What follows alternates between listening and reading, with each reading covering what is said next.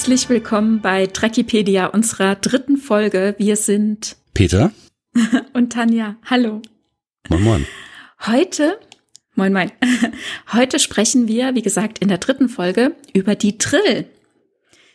Das wird sehr spannend, denn äh, Discovery hat jetzt auch schon vorgelegt. Wir sind ein bisschen später dran mit unserer Folge. Ich hoffe, dir geht soweit wieder gut. Mir auch. Wir haben eben schon zusammen etwas gehustet. Ja, ja, genau. Wir haben uns, wir haben uns warm gehustet. Ähm, genau. Nein, mir geht's, mir geht's schon einigermaßen. Heute ist der erste Tag, wo es wieder gut wird. Und äh, ich glaube auf Holz, es wird, es wird besser werden. Ich hoffe, dir geht's mhm. auch gut. Ja, auf jeden Fall. Aber das ist auch schön, oder? Dann trifft man sich zur verabredeten Zeit und hustet erstmal eine Runde zusammen und dann geht's los. Fast eine Stunde. Andere Leute treffen sich zum Lachen. Genau. Und das machen wir ja quasi jetzt auch. Jetzt geht's los mit Lachen. Genau. Ähm, Bevor es richtig losgeht, gucken wir einmal noch zurück auf die Folge zwei, äh, um uns äh, auf unsere Bewegt-Folge. Da haben wir sehr viel über Beam, aber auch um, äh, über andere äh, Möglichkeiten gesprochen, wie man sich ohne ein Schiff oder auf einem Schiff bewegen kann.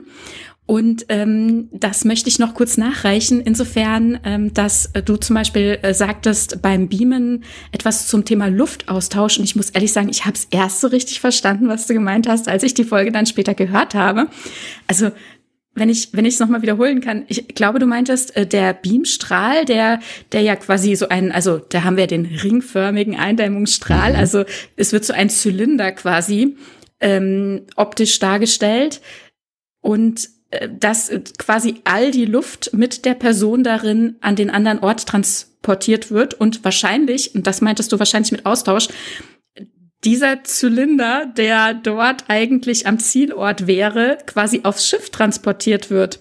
Genau, also das wäre ja möglich. Das, naja, also das direkt zurückzuschicken, äh, ist eigentlich unlogisch, meiner mhm. Meinung nach. Deswegen bin ich da gar nicht drauf gekommen, weil es äh, geht ja darum, dass eben diese Materie, die hier vor Ort ist, umgewandelt wird in Energie und dorthin gestrahlt wird. Aber von dort nimmt man jetzt nichts im Austausch zurück. Aber also mir war, das meinte ich mit Rändern, als ich sagte, manchmal ist es ein bisschen unsauber und dann kommt dann vielleicht auf dem Boden eben zum Beispiel eben in dieser einen äh, TNG-Folge ein bisschen Stroh mit mhm. und das liegt dann oder ein bisschen Erde oder Sand oder so, das liegt dann auf der Transporterplattform. Ja, das ist ja ein bisschen mehr als nur ein bisschen unsauber, ne?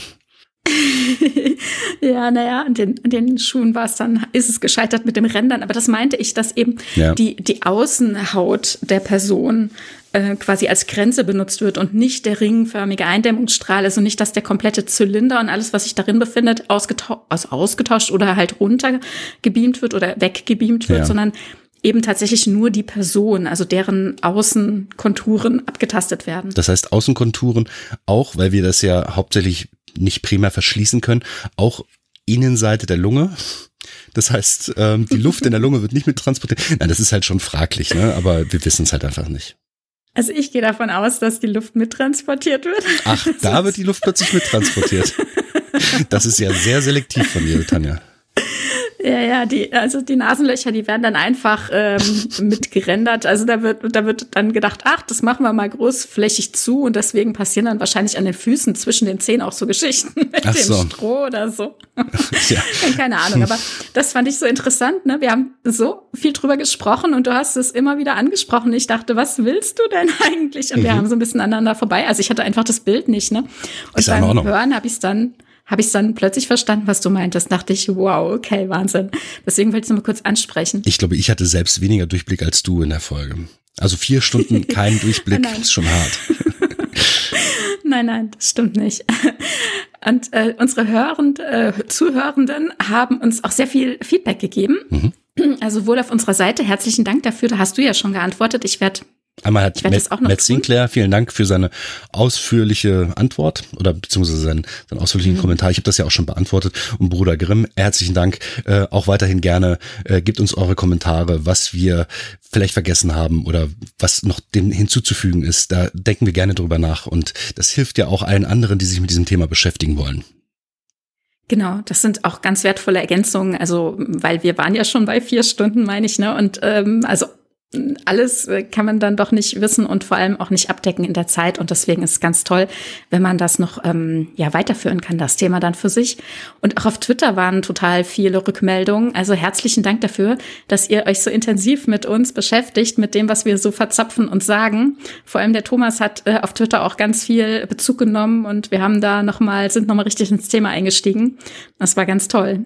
Mhm. Und dann noch eine Sache, äh, da hatten wir in der Folge nicht so einen richtigen Plan, wo Transporter denn medizinisch eingesetzt werden und wie das im Alltag so ist. Man guckt ja immer ein bisschen Star Trek, ne? Mhm, genau. Und mittlerweile sind wir beide unabhängig voneinander auf über äh, Folgen gestolpert, wo tatsächlich der Transporter medizinisch eingesetzt wird. Und das äh, fand ich dann in dem Moment, da haben also wirklich die Glocken bei mir geklingelt, ne? mhm. ne? Also wo ich dachte, ah, guck an, gucke da. Ja, natürlich hatten die Macher von Star Trek diesen Gedanken selbst auch schon.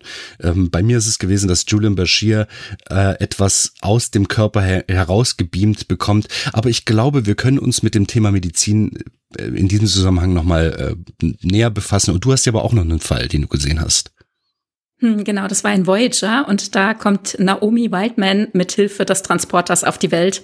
Genau, aber vielleicht wird es tatsächlich ja nochmal Thema, dann lassen wir das jetzt erstmal so weit stehen. Also es ist wirklich sehr spannend und genau. je mehr man guckt und wir können ja nicht vor jeder Folge alles einmal gucken unter dem neuen Gesichtspunkt, also unter dem Thema der Folge und äh, von daher stolpern wir natürlich im Nachhinein immer wieder über Dinge, wo wir denken, ah, hätte ich das mal irgendwie eine Woche vorher geguckt mhm. oder so. Ja, das stimmt. also total. Aber selbst ja. wenn wir uns jeweils also ich meine, wir haben ja ungefähr einen Monat zwischen unseren Sendungen. Und trotzdem, ne, wenn wir nicht schlafen müssten, wenn wir uns nicht ernähren müssten oder das restliche Leben vollziehen müssten, selbst dann würden wir es wahrscheinlich nicht schaffen, alles nochmal zu sehen. Und alles kann man halt einfach nicht im Gedächtnis behalten. Insofern, bitte verzeiht nee. es, wenn wir mal irgendwas vergessen. Aber es berichtet es uns ruhig. Ja, ja, das ist ja das Spannende. Ne? Mhm. Deswegen sagen wir ja, äh, meldet euch mit, äh, mit Dingen, die euch auffallen oder so. Genau. Ähm, was ich jetzt äh, ganz wichtig, das haben wir irgendwie die letzten Folgen so ein bisschen vergessen, ja. vorher noch ähm, ansprechen möchte. Also wir sprechen über alles Star Trek, was wir gesehen haben. Das bedeutet, wir spoilen natürlich. Das habe ich letzte Folge dann irgendwie zwischendrin gemerkt, wo ich dachte, ach so, habt ihr eigentlich Lower Decks gesehen? und das war dann ein bisschen spät vielleicht. Das tut mir sehr leid. Also wir sprechen über alles, was wir gesehen haben und wir nehmen jetzt gerade auf äh, nachdem wir die dritte Folge der dritten Staffel Discovery schon gesehen haben. Wer das also noch nicht getan Thema, hat, mhm, der, genau, der, der wird jetzt heute dann auch Neues erfahren. Genau, eben. oder, oder schaltet kurz aus und guckt erstmal die dritte Folge, also bis zur dritten Folge Discovery. Ja, und das betrifft natürlich auch, das betrifft natürlich auch Lower Decks, das in Deutschland, mhm. also wir sind halt extra in die Staaten gereist, um uns das anschauen zu können. Ähm, und es ist natürlich. Also ich war in Kanada. Ich weiß nicht. Ja, ja, ja genau. Ich bin auch. Hätten wir uns vielleicht sogar im Flieger treffen können, vielleicht. Ah, ähm, naja, auf jeden Fall. Ähm, wir sind. Ach so, ich habe Staaten gesagt. Ich, Amerika meinte ich natürlich, und das äh, enthält Kanada ja auch, ne? Nordamerika. Ähm, und ja, wir haben Lower Decks bereits gesehen. Natürlich nicht deutsch synchronisiert, das gab's da nicht in, in Kanada. Ich glaube, Französisch war verfügbar. Ähm, aber äh, Englisch hab, haben wir es gesehen und äh, wir waren beeindruckt und werden auch immer wieder darauf zurückkommen, weil ehrlich gesagt, das muss ich jetzt schon mal, das, das ist ein Disclaimer von mir, eine meiner Lieblingsfolgen im Star Trek Kosmos. Folgen, also auch, Folgen, also bei mir tatsächlich auch die ganze, die ganze Serie. Also. Okay, die, äh, die erste Staffel Lower Decks, äh, die hat mich wirklich sehr, sehr begeistert. Also das ist ein Erlebnis. Ich freue mich schon sehr darauf, wenn es weitergeht. Aber jetzt sind wir ja gerade erstmal in Discovery. Die dritte Staffel hat gestartet, wie ich gerade gesagt habe. Aber bevor wir jetzt inhaltlich einsteigen, noch ein Thema, ähm, das mich auch äh, bewegt.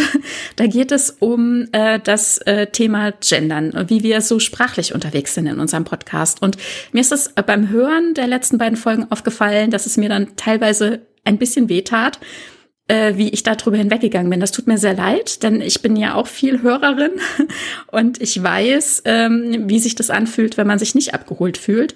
Ich habe kein Problem in der Regel damit, wenn ähm, ein generisches Maskulin gesprochen wird oder ja, ich fühle mich da auch meistens mit gut angesprochen.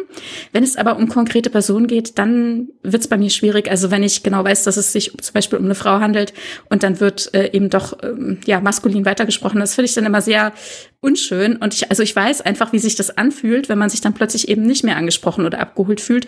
Und deswegen tut es mir sehr leid, wenn Hörenden sich eben auch äh, von der Art und Weise, wie ich bisher gesprochen habe, nicht abgeholt fühlen. Ich bin mir nicht sicher, ob ich ein Gender-Sternchen, eine kleine Pause äh, sprechen werde oder ob ich, ähm, also ich werde einfach verschiedene Sachen probieren. Ich bin da noch im Lernen und äh, ausprobieren. Und ähm, ich bitte da um Verzeihung, wenn es bisher irgendwie ein bisschen zu ähm, äh, unbedacht war. Ja, das betrifft mich in nicht wenigerem Maße, sondern eher noch mehr. Ähm, also ich würde das gerne tun können.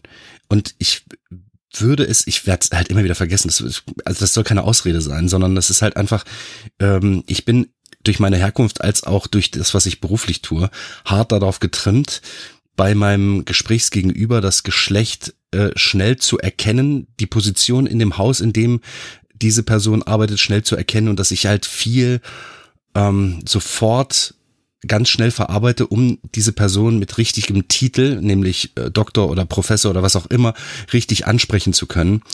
Ähm, und ich glaube, aus diesem Konzept, aus diesem Korsett, das uns die Gesellschaft ja schon lange immer vorgegeben hat, werde ich mich wahrscheinlich schwerer rauslösen lassen, aber lassen wir uns überraschen. Also ich hoffe doch, dass ich das irgendwann mal kann. Äh, und die Gesellschaft scheint das ja auch zu fordern und ich kann es natürlich, ich bin männlich und insofern habe ich dieses Gefühl natürlich fast nie, dass ich benachteiligt werde. Und deswegen kann ich das auch gar nicht so nachempfinden, wie es eine Frau tut, die eben dadurch sich tatsächlich benachteiligt fühlt. Und ähm, also nochmal, das soll keine Ausrede und auch keine Entschuldigung sein, sondern ich möchte nur einfach auch für mich auch darauf aufmerksam machen, dass ich halt einfach Schwierigkeiten habe, das einzuführen. Und ich werde es versuchen, mal gucken, mhm. ob es mir gelingt. Äh, habe aber natürlich, natürlich bisher noch nicht allzu viel Übung da drin. In meinem Alltag genau, werde ich das nicht tun können und, und mhm. dürfen. Äh, was heißt dürfen? Das hört sich komisch an, aber äh, ich würde relativ schnell negativ in meinem Beruf auffallen, wenn ich das denn im Gegensatz zu allen anderen täte. Gut, aber ja, also ich habe es schon versucht, ähm, für mich Lösungen und äh, gute Wege zu finden. Ähm, schriftlich, das schaffe ich auch nicht immer, ich denke nicht immer dran oder so, aber manchmal dann schon. Und dann bin ich ganz froh, was für gute Lösungen es gibt, um ähm, einfach viele Leute mitzunehmen oder möglichst alle Leute anzusprechen. Und wir sind ja Menschen, wir können ja lernen, ne? Und wir probieren einfach. Und deswegen, das wollte ich eben sagen. Also wir probieren, ja. Genau. Und wenn euch da Bestes. was auffällt und da bestimmte Wünsche sind oder irgendwie man sich ähm, äh, nicht mitgenommen fühlt, auch zum Beispiel vom Gendern selbst, dann äh, meldet euch mal einfach, sagt mal was dazu. Ansonsten, wir, wir geben uns Mühe.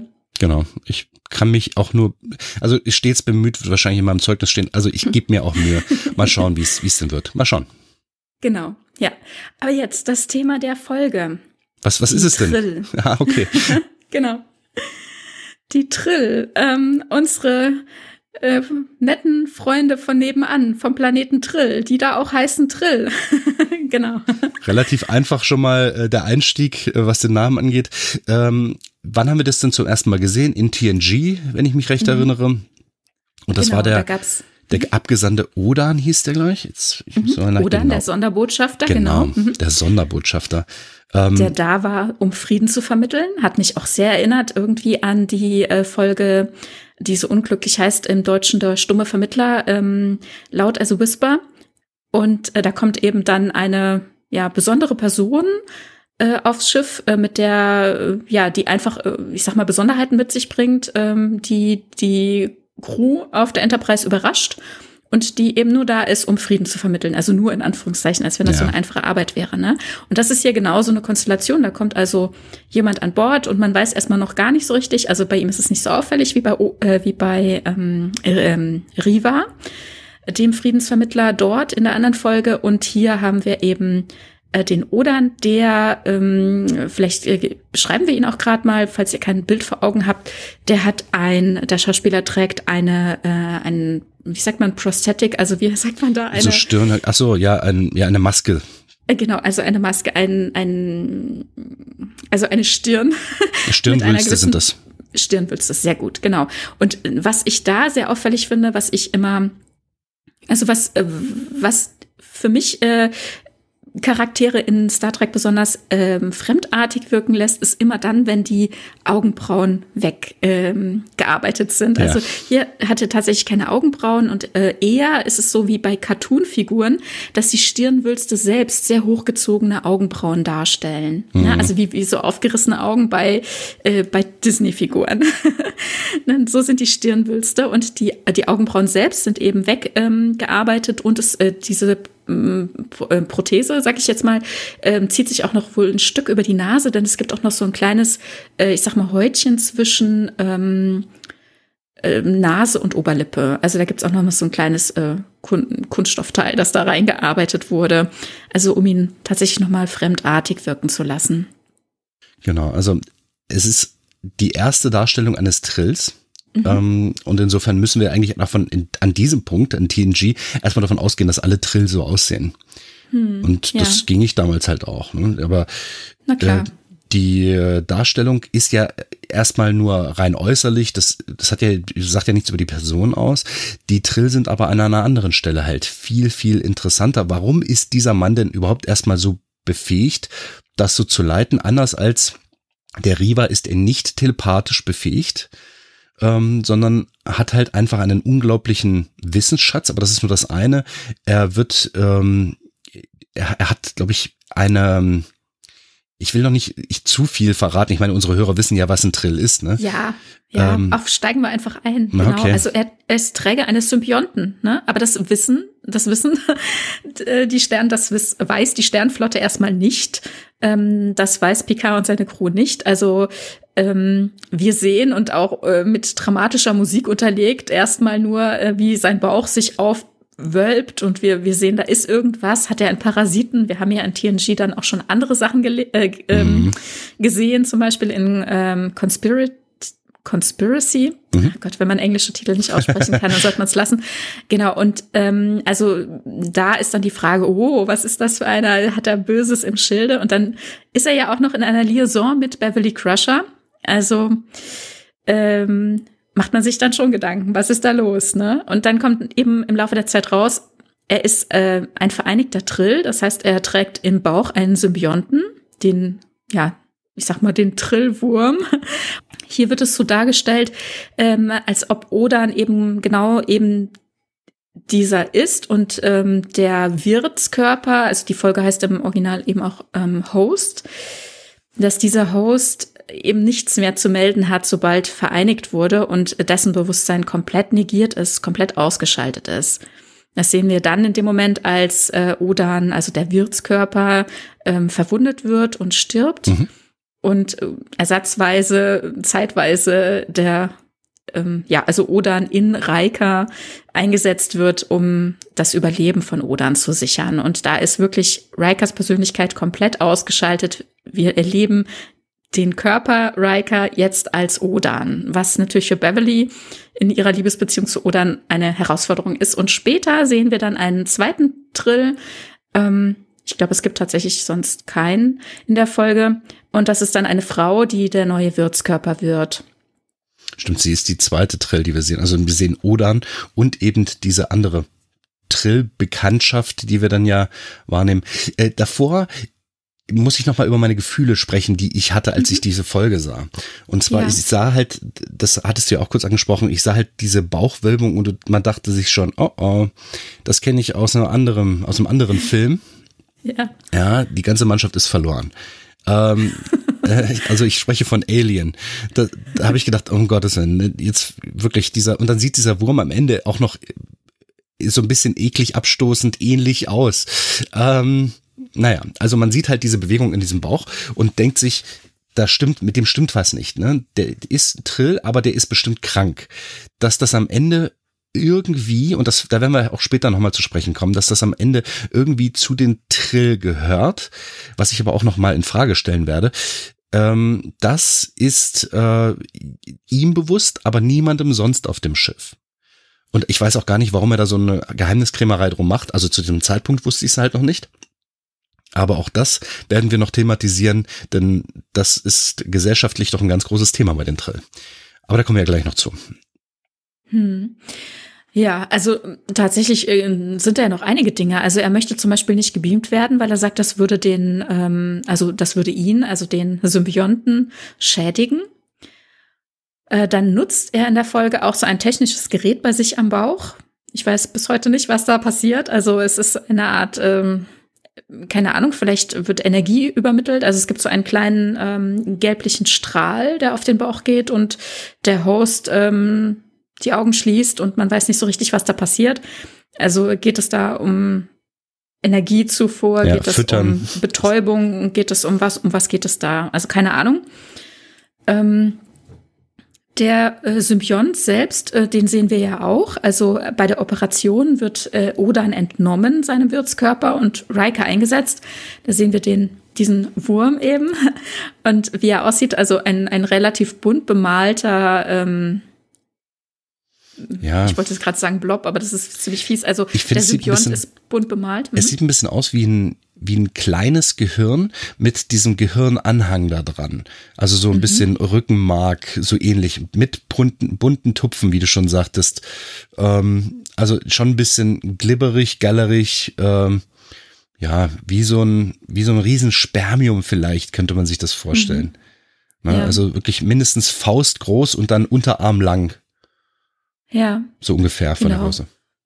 Und wir erfahren ja dann eben an dieser Folge sehr eindrücklich, äh, dass eine Vereinigung mit einem Menschen ähm, keine so eine gute Idee war. Also dass es da eine gewisse Inkompatibilität gibt. Also ist ähm, Riker bekommt das Ganze nicht so. Also mit seinem weißen Blutkörperchen stimmt was nicht. Der sieht äh, aus, als wenn er gleich stirbt auf mhm. Dauer. Ne? Und das muss ja dann tatsächlich auch ähm, wieder äh, ja äh, also rückgängig gemacht werden. Also ja, noch bevor der neue ähm, Host angekommen ist, muss äh, Riker wieder operiert werden und Odan entnommen. Mhm, das wird ja später nochmal, also dieser ganze Umstand, den du gerade nanntest, das wird ja später nochmal ganz dolle wichtig, dass wir da genau, das, das im beschäftigt uns später noch, das war halt beim Hinterkopf, genau. Ja, ähm, Vielleicht wollen wir schon mal. Äh, ja? für die für die Entnahme des des Symbionten, ich hätte fast Wurms gesagt, für die Entnahme des Symbionten musste da ähm, Odan hätte ich fast gesagt, doch Odan, genau, musste Odan mhm. dazu aufgeschnitten werden? Weil ich glaube, die Trill haben ja dann später, da kommen wir ja noch dazu, mhm. so ähnlich wie Kängurus oder wie Beuteltiere, so eine, so eine Tasche, die nach mhm. ähm, also die also auf dem Abdomen liegt, die flach so auf mhm. ungefähr Höhe des ja. Bauchnabels äh, einmal von rechts nach links geht und Richtung Kaudal öffnet, also Richtung mhm. ähm, zu den Füßen hin einsteckbar ist. Im Prinzip ganz genauso wie es bei Beuteltieren auch der Fall ist. Mhm. Und ja. ähm, ist das bei Odan auch schon der Fall? Das habe ich jetzt nicht mehr, weil das ist schon lange her, dass ich nee. das sah. Ist, glaube ja. ich, nicht der Fall. Der muss, nee, glaube ich, aufgeschnitten werden. Man sieht werden. bei ihm keine Tasche, nein. Also man sieht vor allem seinen Bauch ähm, äh, als er bei sich allein im, äh, im Quartier ist und später auf der Krankenstation, als Beverly ihn untersucht und dann eben rauskommt, dass er ein vereinigter Drill ist. Und da sieht man den Bauch und äh, also da haben sie auch wieder so ein, eine Maske äh, angearbeitet und darunter ist so eine Art Luftballon, der dann aufgeblasen wird, dass sich der Bauch so richtig schön fies wölbt, mhm. damit Beverly sich schön erschrecken kann. Oder wie als Zuschauer ja vorher auch schon. Und da sieht man keine Tasche und nichts. Ne? Also ich denke, sie muss tatsächlich einen Schnitt setzen und äh, kann dann den Symbionten entfernen. Genau. Und ähm, das ist auch interessant, denn äh, springen wir schon mal, denke ich, zu ähm, Deep Space Nine, denn hier sehen wir die Trill ja sehr exponiert. Äh, Jetsia Dex, äh, beziehungsweise der jeweilige äh, Dex äh, wird, äh, beziehungsweise die Kombination, oh Gott, wie sagt man denn da? Also Jetsia und Esri Dex sind ja. Hauptcharaktere in Deep Space Nine. Genau, und ähm, hier erfahren wir halt sehr viel über Trill. Also alles, was wir wissen, wissen wir quasi von hier. Und hier wird ähm, ja zwischen also ja, also es wird einfach sehr viel geredconnt, ne? Also so kann man es, man kann sich nicht beschönigen. Ich habe versucht wirklich im Vorfeld hier Erklärungen zu finden. Ich sag mal sowas wie hm, Stirnhöcker, naja, der kommt bestimmt aus dem Norden oder so. Mhm. Aber es ist lustig, einfach nicht schönreden. Es ist einfach sehr, sehr geredconnt. Ja, es ist einfach, ja, es ist einfach glatt gezogen. Es könnte, mhm. also ich habe da halt auch so meine Theorie dazu. Ähm, wir müssten ja eigentlich im Vorfeld erstmal wissen, was bedeutet Trill sein überhaupt? Mhm. Wer sind denn die Trill? Sind das die Wirte auf dem Planeten Trill? Oder sind das die Symbionten, die ja auch auf diesen äh, Planeten Trill, diese Makala-Wüste, äh, Wüste, sag ich schon, in diesen Makala-Höhlen leben? Oder ist es nur, ich meine, man sagt ja vereinigter und unvereinigter Trill. Also man sagt mhm. unvereinigter Wirt für diese, diesen Trillkörper ohne den Wurm, ohne den Symbionten. Mhm. Und man sagt Trill und damit meint man halt den vereinigten Symbiont und Wirt. Mhm. Ähm, also ich denke, die Trill-Bevölkerung könnte man grob sagen, setzt sich zusammen aus humanoiden Trill und mhm. den Symbionten, den Trill-Symbionten. Bei den Trill-Symbionten fällt es manchmal so ein bisschen unter den Tisch, aber ich würde schon sagen, dass die auch irgendwie dazu gehören. Ich finde das schon auch spannend, darüber nachzudenken, welche Stellung die Symbionten an sich einnehmen. Mhm.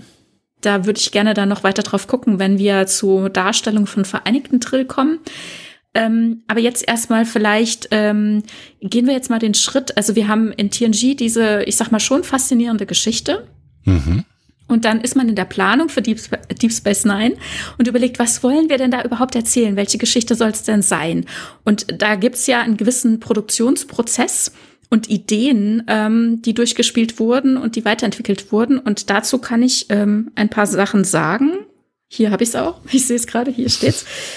Die Idee war, ähm, eben einen äh, Charakter mit im Hauptcast zu haben, der schon sehr alt ist. Also war erstmal die Idee, einen 500 Jahre alten Offizier mit reinzubringen. Mhm. Und dann hat sich das weiterentwickelt. Dann hat man gesagt, ach, wir haben eben tatsächlich so einen Trill.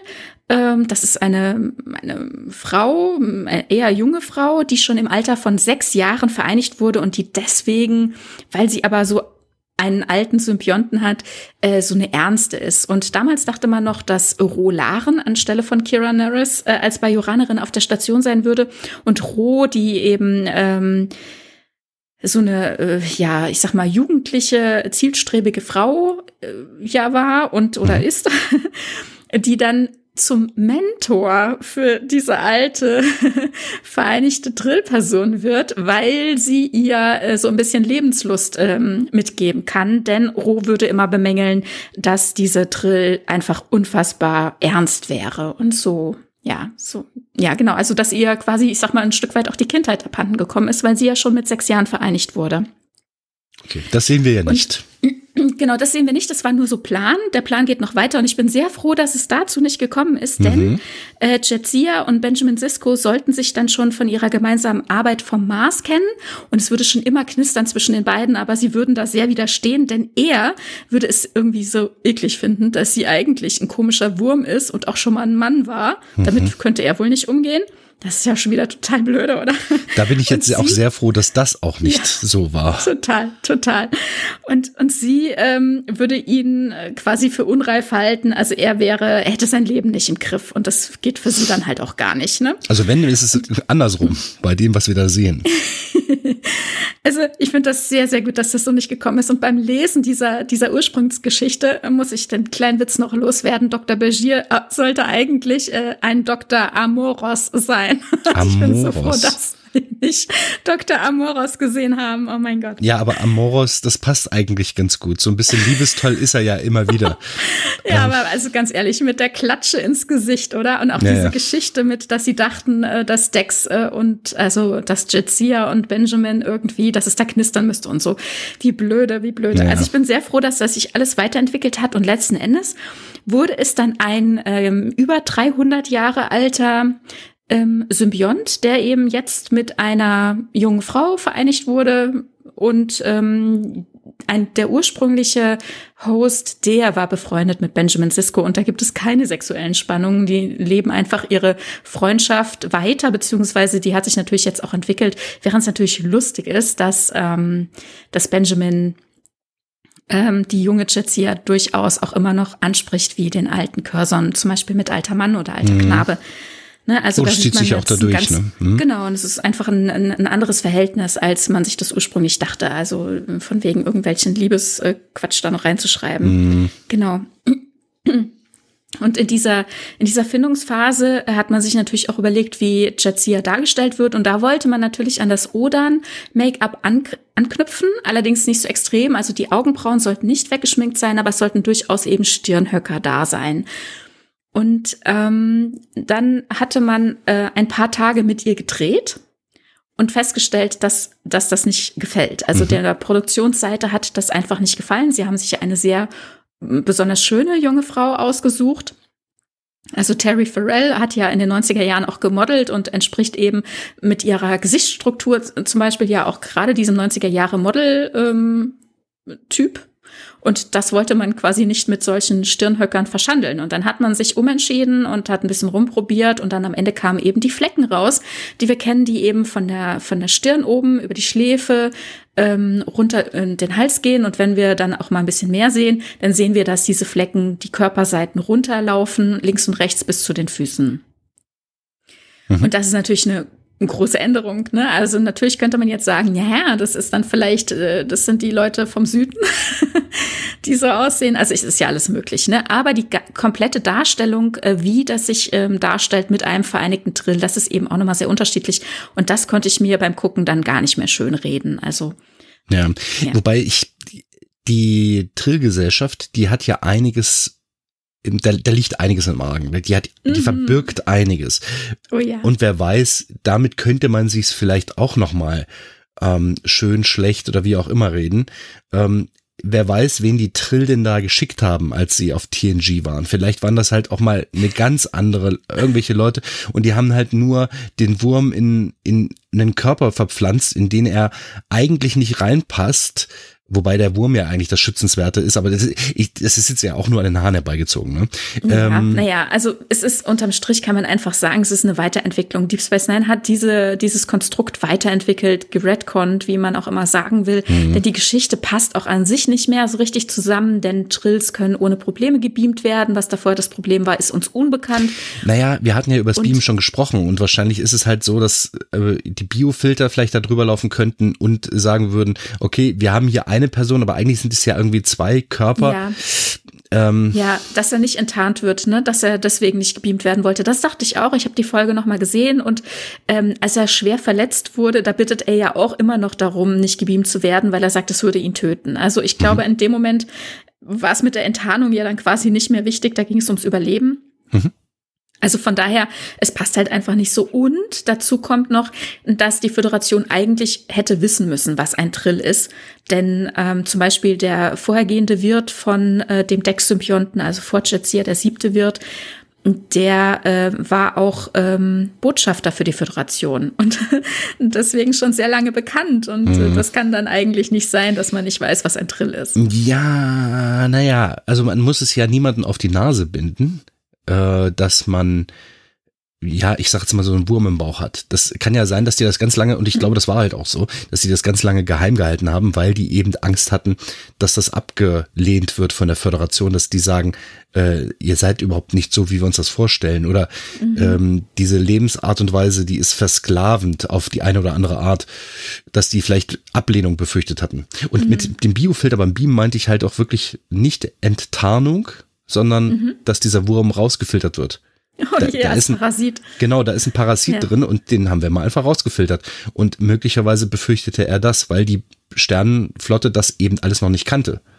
Mhm. Ja, gut. Also man kann sich ähm, Dinge erklären, wenn man unbedingt will, genau. Ja. Okay, also das war jetzt also ein bisschen so ein bisschen Fanfiction von uns jetzt gerade. Ne? Also es, man kann sich einiges erklären, wenn man das denn unbedingt will.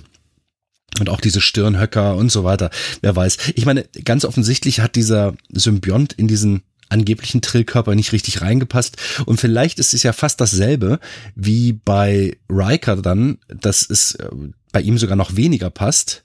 Und dann schicken sie halt auch einen wieder nicht passenden Körper dahin aber wie gesagt, der Wurm muss ja eigentlich das Schützenswerteste sein und deswegen wäre eigentlich die Trill, wie wir sie dann später als also zum ersten Mal in dieser Form von Jetsia Dex sehen, der dann eigentlich das das Richtige gewesen. Aber gut, ähm, wollen wir jetzt gar ja, nicht mehr weiter auf den Fehlern drauf rumreiten. Ja, die ist, ja, die Theorie ist halt auch ein bisschen schwach insofern, dass dieses Symbiose-Gremium ja sehr genau prüft und alles. Aber da sprechen wir gleich drüber. Nur ganz kurz vorher.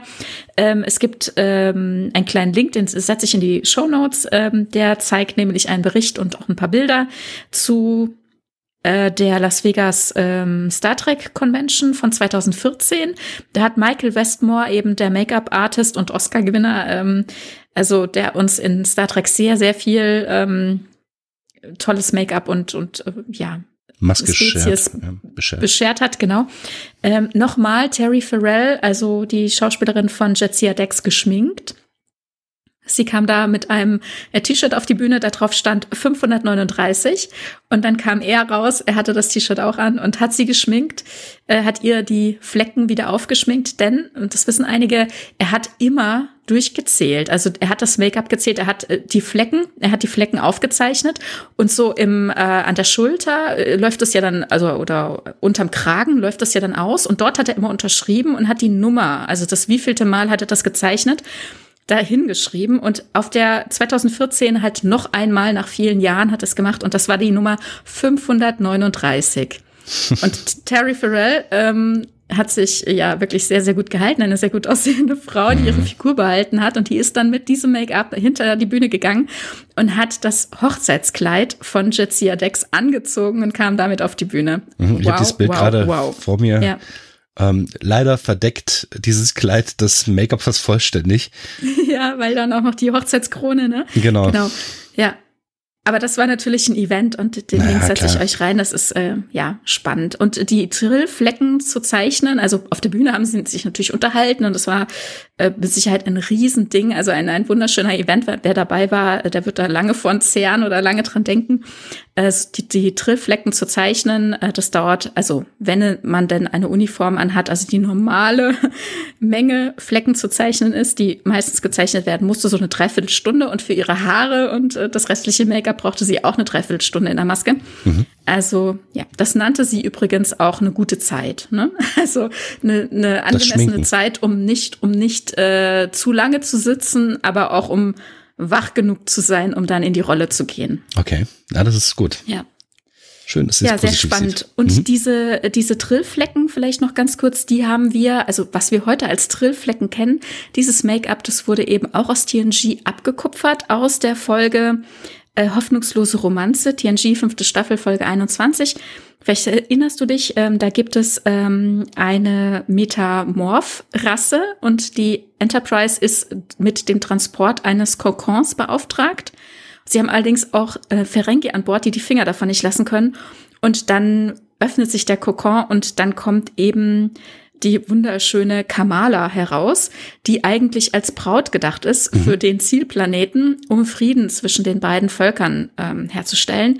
Und als Metamorph passt sie sich, also im Original heißt die Folge ähm, Perfect Mate, passt sie sich ihrem Bräutigam an, also von ihrem Wesen her auch. Ich wollte gerade sagen, aber, aber gar nicht äußerlich. Ich habe nicht das irgendwie nee. Gefühl gehabt, dass das irgendwie äußerlich sei, sondern wirklich so vom von dem, mhm. was der potenzielle Bräutigam denn sich wünscht. Genau, damit, damit sie äh, mit ihm auf einer Augenhöhe oder mhm. was auch immer, wie auch immer, ne? Also blöderweise muss sie beschäftigt werden, weil sie ja zu früh aufgeweckt wurde. Picard nimmt sich der Sache an und deswegen heißt die Folge im Deutschen auch hoffnungslose Romanze. Man kann sich vorstellen, wohin das geht. Äh, Picard muss natürlich seine Finger bei sich lassen, aber sie hat sich auf ihn geprägt. Also mhm. sie muss jetzt mit einer, mit einem Charakter, mit einem Mindset der angepasst ist auf einen PK, äh, einen Mensch, also eine Person heiraten, die ich sag mal äh, weit davon entfernt ist. Und äh, das ist, finde ich, auch sehr tragisch. Also das sich nochmal zu durchzudenken, wie sie dann lebt und was das für sie bedeutet, ganz spannend. Also auch eine, also aber diese Kamala eben auch eine wunderschöne Frau und auch ähnliche Gesichtsstrukturen. Also ich finde ähm, sehr ähnlich zu Terry Farrell und da hat man eben diese Flecken, diese Art der ähm, ja der Eigenheit der Spezies übernommen und daher kommen diese Flecken. In einer Enterprise-Folge sieht man diese Spezies auch nochmal und da gibt es dann auch eine amoröse Verwicklung. Mhm. Genau, die stimmt. kostbare Fracht. Mhm. Ich sehe sie gerade vor mir und in der Tat, ja. ja. die sieht ihr sehr ähnlich, dass mir das damals nicht aufgefallen ist, eigentlich schon fast ein bisschen verwunderlich. Also das Make-up mhm. sieht ihr besonders ähnlich. Ja, ja, ja. Nur ist es halt eine ganz andere Spezies, was, also ist das überhaupt eine Spezies? Ist ja im Prinzip ein herangezüchteter Sklave. Furchtbares nee, Setting. Ist schon, eigentlich. ist schon eine Spezies. Doch. Ja, okay. Dann ist es noch schlimmer. Ja, naja. Hm. Okay. Wir sind aber bei den also so, mhm. Genau, so starten wir also jetzt in DS9. Mhm. Ähm, das, ist, äh, das ist das Setting, also so sieht, äh, so sehen Drill ab sofort aus. Und ähm, ja, dann ist die Frage, wie ist denn das jetzt? Also haben wir hier auch einen parasitären Befall? Wird der Wirt negiert oder wie sieht das aus? Was meinst du? Du meinst bei DS9, also definitiv ja. ähm, funktioniert hier, also bei Jadzia Dex alles ganz, ganz hervorragend. Also wenn man jetzt erstmal Jadzia Dex selbst sich betrachtet, erstmal, man sieht halt äh, diese junge Frau, die von äh, Benjamin Sisko ja immer alter Mann genannt wird, ähm, da läuft alles ganz, ganz hervorragend. Man erfährt so ein bisschen was über sie, ähm, die, die, welche Eigenschaften sie hat. Beispielsweise in einem relativ späten Folge erfährt man, dass, äh, also in der Folge die Belagerung, dass Trill allergisch auf Insektenstiche sind beispielsweise. Aber das ist so die einzige Sache, von der ich äh, festgestellt habe, dass sie sehr verwundbar seien. Ansonsten sind die halt genauso äh, verwundbar oder wenig verwundbar wie Menschen. Ähm, sie gibt sich halt auch äußerlich ansonsten sehr menschlich und ist sehr, sehr aufgeschlossen. Ähm, eine unglaublich lebensfrohe junge Frau, wie ich finde. Oh ja. Genau. Also aber um äh, den Bogen da zu schließen, also ist es kein in Anführungszeichen parasitärer Befall. Also der ähm, Symbiont übernimmt nicht den Körper und unterdrückt dann diese Person, sondern es ist ein Zusammenführen. Es ist eine sogenannte Vereinigung. Mhm. Und also es entsteht im, im, weitesten Sinne eine neue Person. Das hat mich auch ein bisschen erinnert an Tuvix. Da würde ich mhm. nachher noch mal kurz drauf äh, kommen. Aber hier haben wir ähm, ja, tatsächlich eine Person, die ähm, dann mit dem Symbionten zusammen eine, ich sag mal, ein, eine neue Person quasi darstellt. Genau. Und es ist ja auch nicht ja. so, dass, wie du schon sagtest, parasitärer Befall ist es schon aus diesem Grund nicht, weil möglicherweise durch gesellschaftliche Konventionen auch ähm, gefördert, die Wirte sich das ja auch sehr wünschen, äh, vereinigt zu werden. Mhm. Ja, also ich habe ich hab da wirklich drüber nachgedacht. Wie ist denn, wie ist denn das? Also äh, will man das? Und ähm, warum will man das? Warum will man einen Symbionten eingepflanzt bekommen, der einen auch verändert in seinen Wünschen, in seinen Träumen, in seinen Zielen, in seinen Ängsten und Abneigungen? Also es bekommt, man bekommt von einer anderen Person all diese Dinge mit bei sich rein. Und manchmal, mhm. das sehen wir auch immer wieder, ist es gar nicht so einfach zu unterscheiden, oh, warum will ich denn das jetzt hier essen, tun, sagen, machen? Warum reagiere ich so? Warum habe ich hier Angst? Ach so, stimmt, ähm, weil, hm, hm, hm, ne, weil irgendein anderer wird, denn es gibt ja nicht nur dann diesen einen Wirt und man stirbt gemeinsam. Dieser Symbiont wird ja auch verpflanzt in andere Wirte. Und hier Jetsia, die wir sehen, ist zu dem Zeitpunkt, sie weiß zumindest zu dem Zeitpunkt, dass sie der siebte wird. Es später kommt noch raus, sie ist in Wahrheit der achte. Das wird uns auch noch beschäftigen. Ähm, und das heißt, sie hat Erinnerungen an sehr, sehr viele Leben. Genau. Und ähm, die zurückreichen über drei Jahrhunderte. Und das macht ja viel mit einem. Also dann gibt man ein Stück weit sich und sein Leben auf oder integriert halt viele andere Erfahrungen, andere Leben in sich rein. Und ähm, da kommt dann eben diese Symbiose-Kommission ähm, dann doch, denke ich, gerechtfertigt. Denn es könnte ja auch durchaus sein, dass Personen, die mit ihrem Leben unzufrieden sind oder nicht sehr großes Selbstwertgefühl haben oder nicht wissen, wohin mit sich, durch eine Vereinigung ähm, plötzlich ähm, Sinn und Zweck ihrer Existenz äh, finden wollen. Mhm. Aber das soll es ja eigentlich nicht sein, ne? Ja, wobei ist das so schlimm, wenn jemand auf dem Weg, äh, sich selbst zu finden ist, äh, nachdem er ja diesen Symbionten in sich aufgenommen hat, eigentlich sollte das doch irgendwie auch ähm, ein Lebenszweck sein, oder nicht? Nachdem er den Symbionten aufgenommen hat, äh, sich neu zu finden, klar, ich denke, das ist nötig und das mhm. sieht man hier auch in verschiedenen äh, Ritualen oder Untersuchungen ja immer wieder, dass, dass das auch äh, gang und gäbe ist. Aber ich meine vorher, man muss, also, also ganz konkret, ähm, es, es, gibt sehr wenige Symbionten auf Trill und sehr viele Trill, die, also humanoide Trill, die gerne einen Symbionten hätten. Und dann gibt es eben diese Symbiose-Kommission oder das Gremium, die darüber entscheiden, äh, wer geeignet ist. Und da denke ich schon. Ja, zu diesem Zeitpunkt wissen wir ja auch noch gar nicht mal, ich, du bist schon quasi einen Schritt weiter. Wir wissen okay. zu diesem Zeitpunkt ja noch gar nicht mal, ähm, dass es äh, nicht nur so ist, dass der, der Symbiont geschützt werden muss, das wissen wir zwar schon, aber dass ja eigentlich noch viel, viel mehr äh, Trill in Frage kommen. Die äh, Kommission, die ja, sagt, die, genau. die, die, behauptet ja, äh, physiologisch kämen ja. die Trill nicht in Frage. Und das ist, genau. glaube ich, ein ganz schwieriger Knackpunkt. Genau, das ist ein Knackpunkt. Also da wollte ich tatsächlich jetzt noch gar nicht drauf ah, okay, hinaus, sondern es nur, dass tatsächlich eben diese Kommission bewertet über die Eignung. Und ein Stück weit kann ich das durchaus verstehen. Natürlich, was du eben angesprochen hast, das, das nimmt noch Ausmaße aus, äh, die, uh, da müssen wir drüber sprechen ähm, aber das generell bewertet wird, ähm, dass man zum Beispiel eben für sich auch schon ein, eine gefestigte Person ist. Zum Beispiel gibt es eben auch die Regel, dass eben nicht Kinder vereinigt werden, sondern dass man die Chance hat, erwachsen zu werden und als Person sich zu finden und sich bewusst zu entscheiden, ich möchte vereinigt werden oder eben nicht. Mhm. Es gibt auch durchaus Leute, die sich erst gar nicht bewerben, die es nicht möchten. Zum Beispiel Jadzia spricht davon, dass sie die einzige aus ihrer Familie ist, die vereinigt wurde und äh, der Rest ihrer Familie ein erfülltes und, äh, und glückliches Leben führt. Also es ist nicht aller Trill Lebensziel vereinigt zu werden oder manche haben es vielleicht mal versucht, sind abgelehnt worden und können trotzdem sehr gut weiterleben. Mhm. Ja? Es, äh, Jadzia, Entschuldige, Jadzia ist ja auch die einzige, die sich ein zweites Mal beworben hat, was auch ein bisschen unwahrscheinlich ist, aber sie sei ja die, die einzige. Wurde. Ja, oder die einzige, die nach einer Zweitbewerbung okay, genommen wurde und vereinigt okay, okay. wurde bisher, ja. Mhm. Mhm. Genau. Und ähm, also ich, was ich, worauf ich hinaus will, ist, man gibt ja ein Stück weit sich sein altes Leben auf. Ne? Also das fängt ja schon damit an, dass man seinen Familiennamen abgibt und der wird dann ersetzt durch den äh, durch den Symbiontenname, wie jetzt hier Dex. Also der Symbiont heißt Dex und sie heißt nach der Vereinigung Jadzia Dex. Nachdem sie gestorben ist, ist der nächste Wirt dran, das ist Esri und sie gibt ihren Familien wieder, äh, Familiennamen wiederum ab und heißt dann eben Esri Dex. Also mhm. man gibt ein Stück von sich auf und nimmt ganz viele ähm, Dinge in sich auf. Und das sieht man ja in der, ich springe jetzt mal ein bisschen vor, in dieser Vereinigung von Esri Dex auch, denn das war ja eher ein Unfall, sag ich mal. Das war so gar nicht gedacht. Esri wollte gar nicht vereinigt werden, aber um Dex das Leben zu retten, hat sie es eben gemacht. Und man sieht, wie sehr sie damit hadert, was sie für Probleme hat daraufhin. Ne?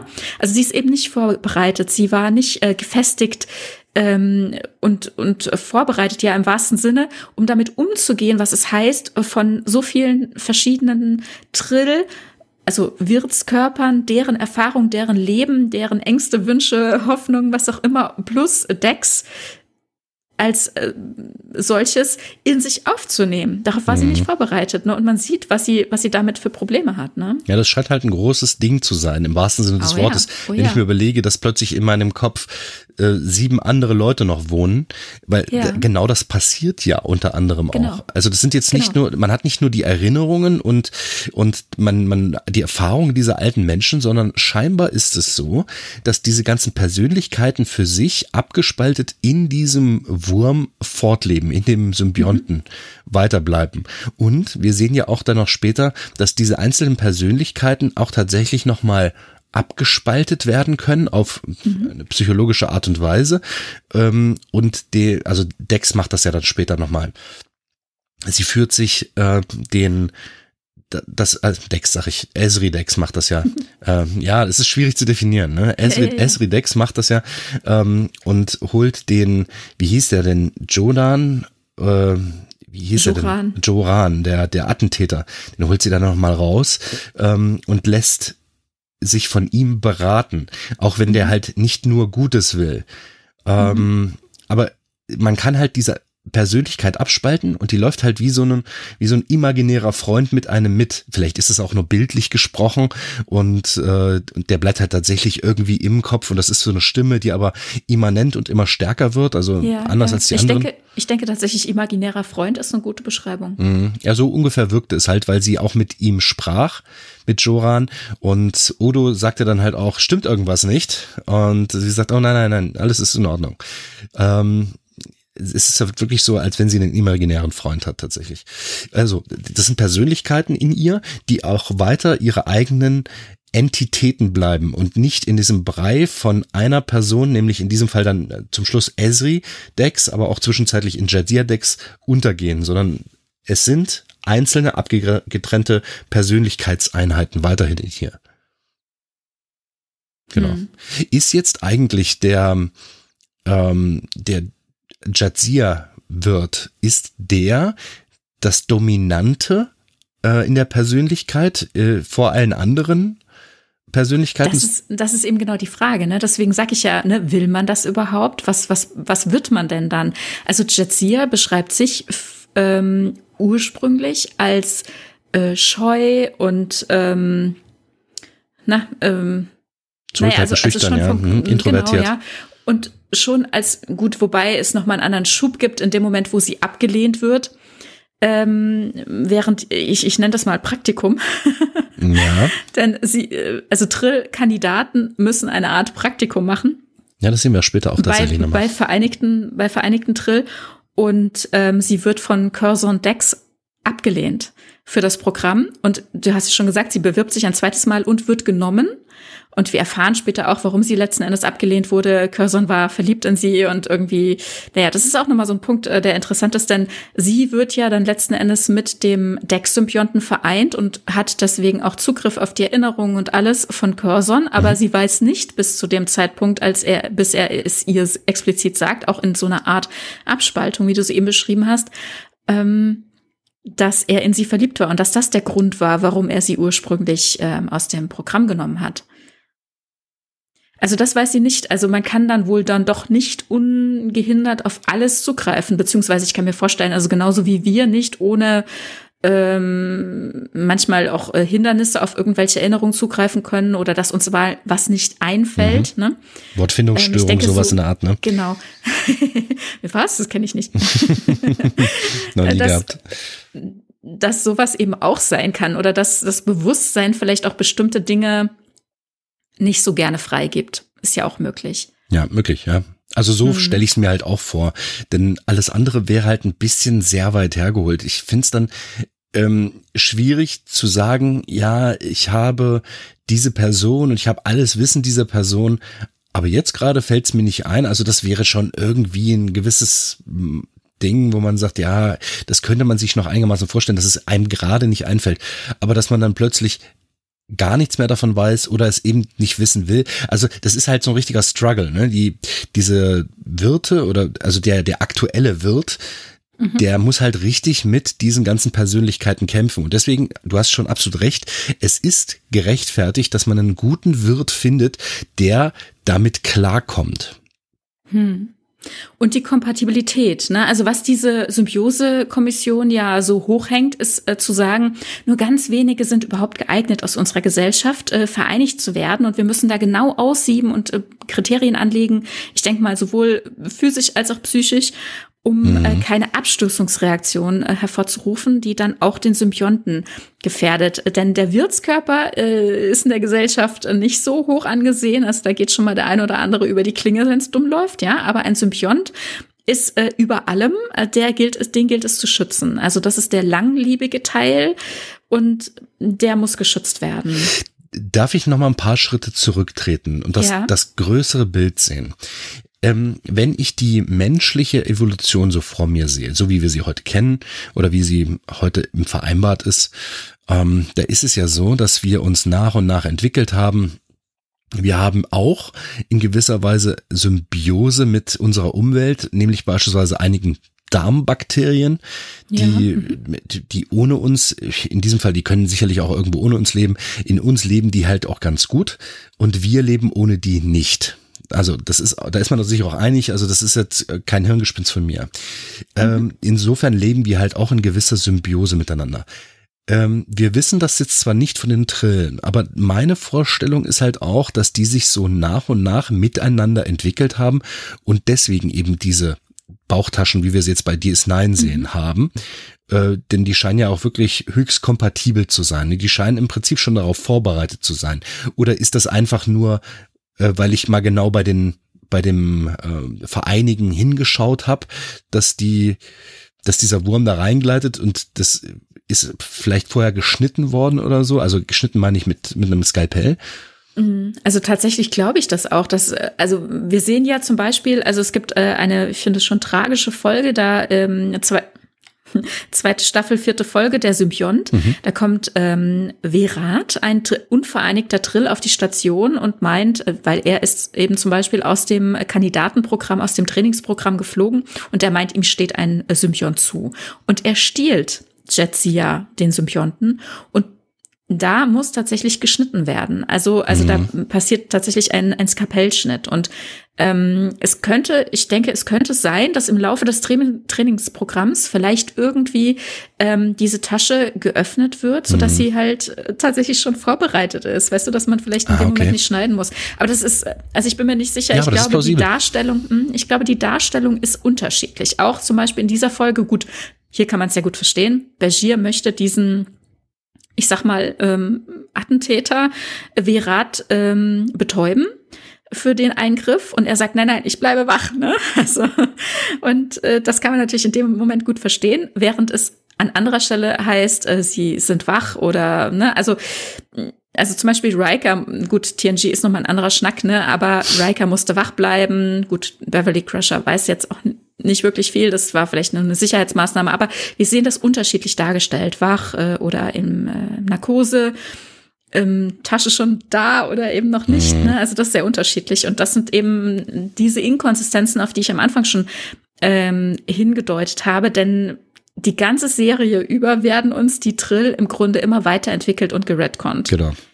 Also, ich, ich mhm. noch, noch mal einen ganz kleinen Schritt zurück. Ich, ja. ähm, weil ich eine Frage noch gar nicht losgeworden bin.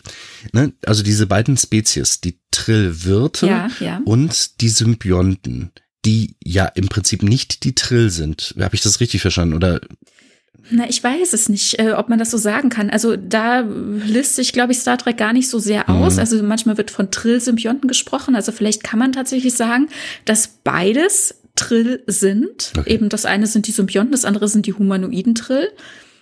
Ich weiß es nicht. Also das, äh, der Status der Symbionten, der bleibt mir so ein bisschen nebulös in der Serie. Das ist das, was ich versucht habe mhm. rauszuarbeiten und ich konnte es nicht richtig greifen. Vielleicht habe ich es nur nicht gesehen oder nicht verstanden. Vielleicht weiß jemand, der uns zuhört, da mehr und kann uns noch was schreiben. Aber das ist genau das. Äh, also ganz am Anfang hatte ich das Gefühl, als ob die humanoiden Trill quasi die Symbionten, ich will mal sagen, auch ein Stück weit vielleicht ausnutzen. Ne? Also da sind so in Anführungszeichen hilflose Würmer.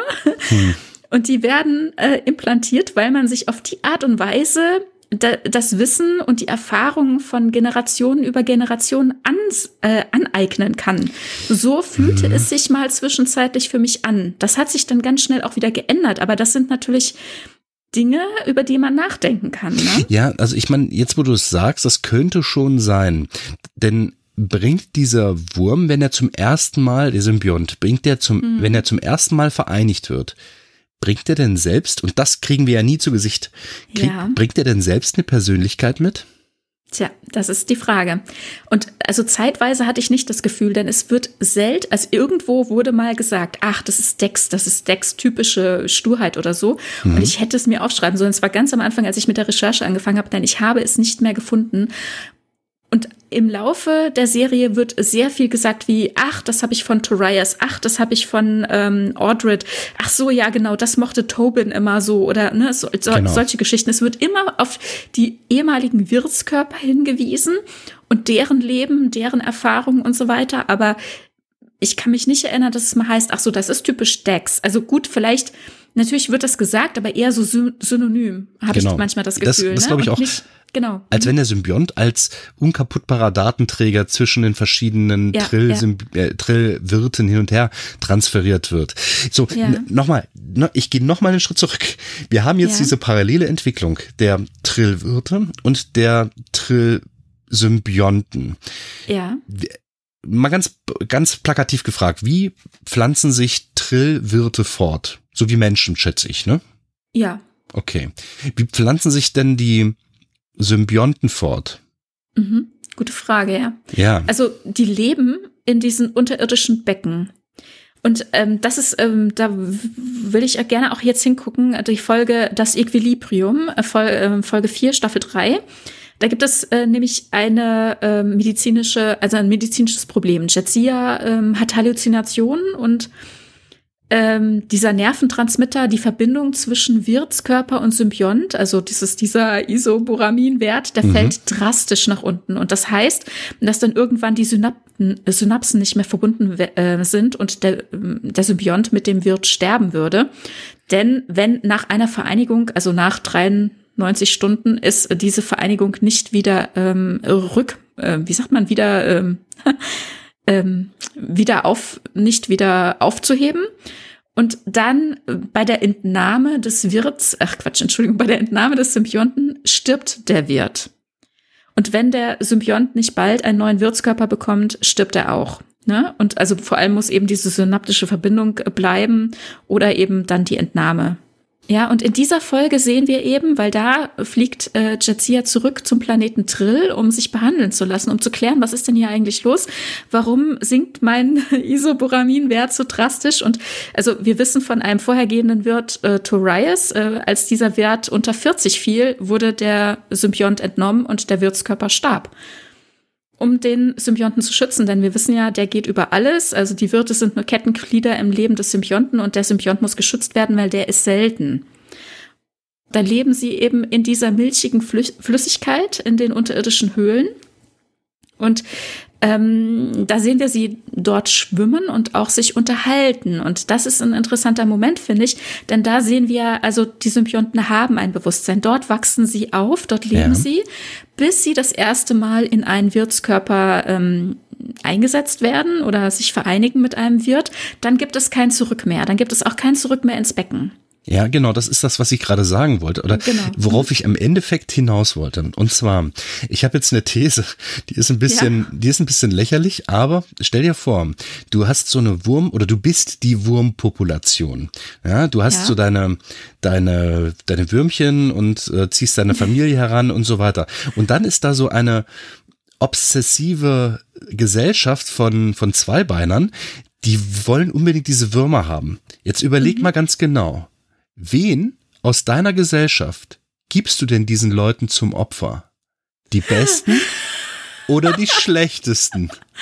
Oh Mann, okay. Verstehst du, was ich das? Zum Opfer. Das ist richtig okay, übel, oder? Krass, wow, neue Perspektive. Uh, ja, okay also bisher, so wie es uns bisher gezeigt wurde, ohne dass es so konkret gesagt wurde, aber so wie ich es verstanden habe, wie Star Trek uns das erzählen möchte, ist es eher so, dass diese, äh, dass die Symbionten eben in den Höhen von äh, Makala aufwachsen in dieser milchigen Flüssigkeit. Und wie, was ich eben sagte, das fand ich das Faszinierende. Man sieht dann eben zwei, ähm, wie sie so an die Oberfläche kommen und dann sieht man so Energieentladung, also so Lichtblitze, die zwischen den beiden also ja ähm, Gehirnen quasi ähm, ausgetauscht werden. Das heißt, es gibt ein Bewusstsein, sie unterhalten sich und damit ist, denke ich, die Frage geklärt, also oder untermauert Star Trek das, was ich denke, dass sie uns erzählen wollen, dass der Dex-Symbiont oder das Symbionten selbst eben auch ein Bewusstsein und einen Charakter haben. Auch wenn viel zu selten, finde ich, oder, oder ich weiß auch nicht wann und wo, äh, mal explizit gesagt wird, dass eben dieses und jenes eben nicht Beeinflussung von einem früheren Wirt, sondern eben vom Symbionten selbst sind und mhm. nicht äh, vom Symbionten, aber in Wahrheit hinterrücks eines Wirts äh, Einfluss sind. Ne? Also hier sehen wir eben, ähm, wie die miteinander kommunizieren. Und jetzt nochmal die andere Perspektive, also nicht zu denken, wen geben wir diesen Humanoiden, die uns unbedingt irgendwie äh, unsere Becken entreißen wollen zum Opfer, sondern die andere Perspektive, vielleicht sind die ja die Superschlauen und sagen, wir wollen aus diesen Becken, wir wollen die Welt und das Universum sehen, wie können wir das machen? Wir können das nicht. Mhm. Wir holen uns da mal so ein paar humanoide Opfer. nein, nein, also es geht ja, das ist es eben nicht. Ne? Also Star Trek will uns erzählen, hier ist keiner das Opfer, es ist eine Symbiose. Beide haben was davon. Es ist eine Win-Win-Situation.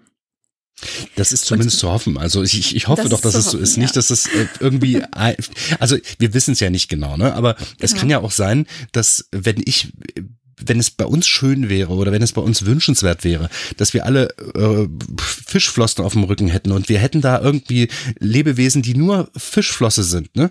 Und wir ja. transplantieren die uns auf dem Rücken und wir behaupten dann hinterher einfach, Ja, das, das wünschen die sich doch genauso. Die sind doch jetzt Teil von mir. Ne? Also das, das wollten die doch. Das, ich, ich bin ja jetzt Fischflosse. Ne? Äh, deswegen kann ich jetzt auch sagen, die wollten das so.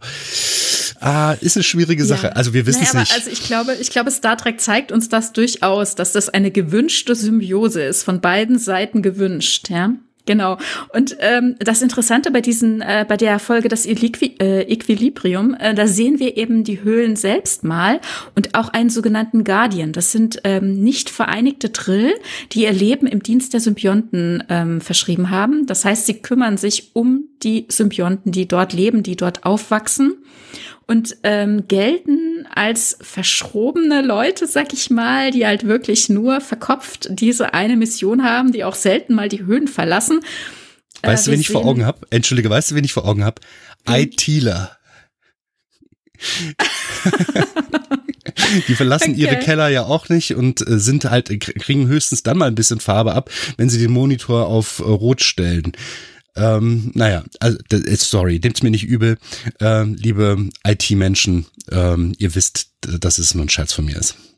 Nee, ich, also ich denke schon, dass es beabsichtigt ist, dass wir uns hier quasi solche Leute zeigen, die sehr nerdig sind, mhm, die, also genau. die halt, äh, die sich einer Sache verschrieben haben, ja. Und ähm, wir sehen in der Folge äh, Equilibrium eben auch einen, ähm, ich habe den Namen auch aufgeschrieben, ich glaube, er heißt Torin, ich finde ihn nur nicht, ich habe irgendwie meine Notizenstruktur ist äh, überdenkbar.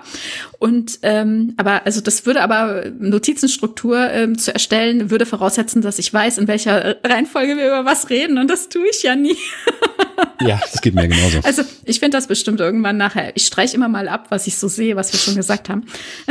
Okay. was wird übrig bleiben. Alles gut. Nee, ich, ich weiß aber, wen du vor und, Augen hast und der genau. ist, der ist ja wirklich extrem nerdig. Der, der ist, so ein, der ist so ein Wurmflüsterer. Total, oder? Ja, der absolut. absolute Wurmflüsterer. Also da kann man nur mit den Ohren schlackern. Der sieht Dex, also Jetsia Dex, und sie ist halt nicht in Ordnung. Ne? Sie hat Halluzinationen, sie weiß nicht, was los ist. Und er geht sofort auf sie zu, er fasst ihr vor allem an den Bauch und sagt, oh, hier oh, ist ja. was nicht im Gleichgewicht, hier ist aber was im Argen, was ist denn hier los? Es ist aber, und er redet, äh, er redet ja auch nicht direkt mit Jetsia, sondern über sie. Und also das mhm. ist äh, sehr, sehr ulkig. Und er hat sofort den Blick dafür, äh, dass es hier eben kein Gleichgewicht mehr gibt, denn das ist eben in dieser Vereinigung immer das Wichtige. Ne? Es geht hier immer um dieses äh, Gleichgewicht, um dieses Austarieren, mhm. ähm, wer wie ähm, präsent ist. Und ich denke, das zeigt uns auch, dass es hier tatsächlich um äh, eine einvernehmliche äh, Geschichte geht. Also ich, das ist einfach auch die ganze Wortwahl. Also so will Star Trek uns das eigentlich erzählen. Ne? Also wir haben jetzt hier so ein bisschen rumgesponnen, aber ich glaube, das war einfach äh, um es mal ja, zu klar. probieren, wie es sich so anfühlt. Ne? Ja, genau.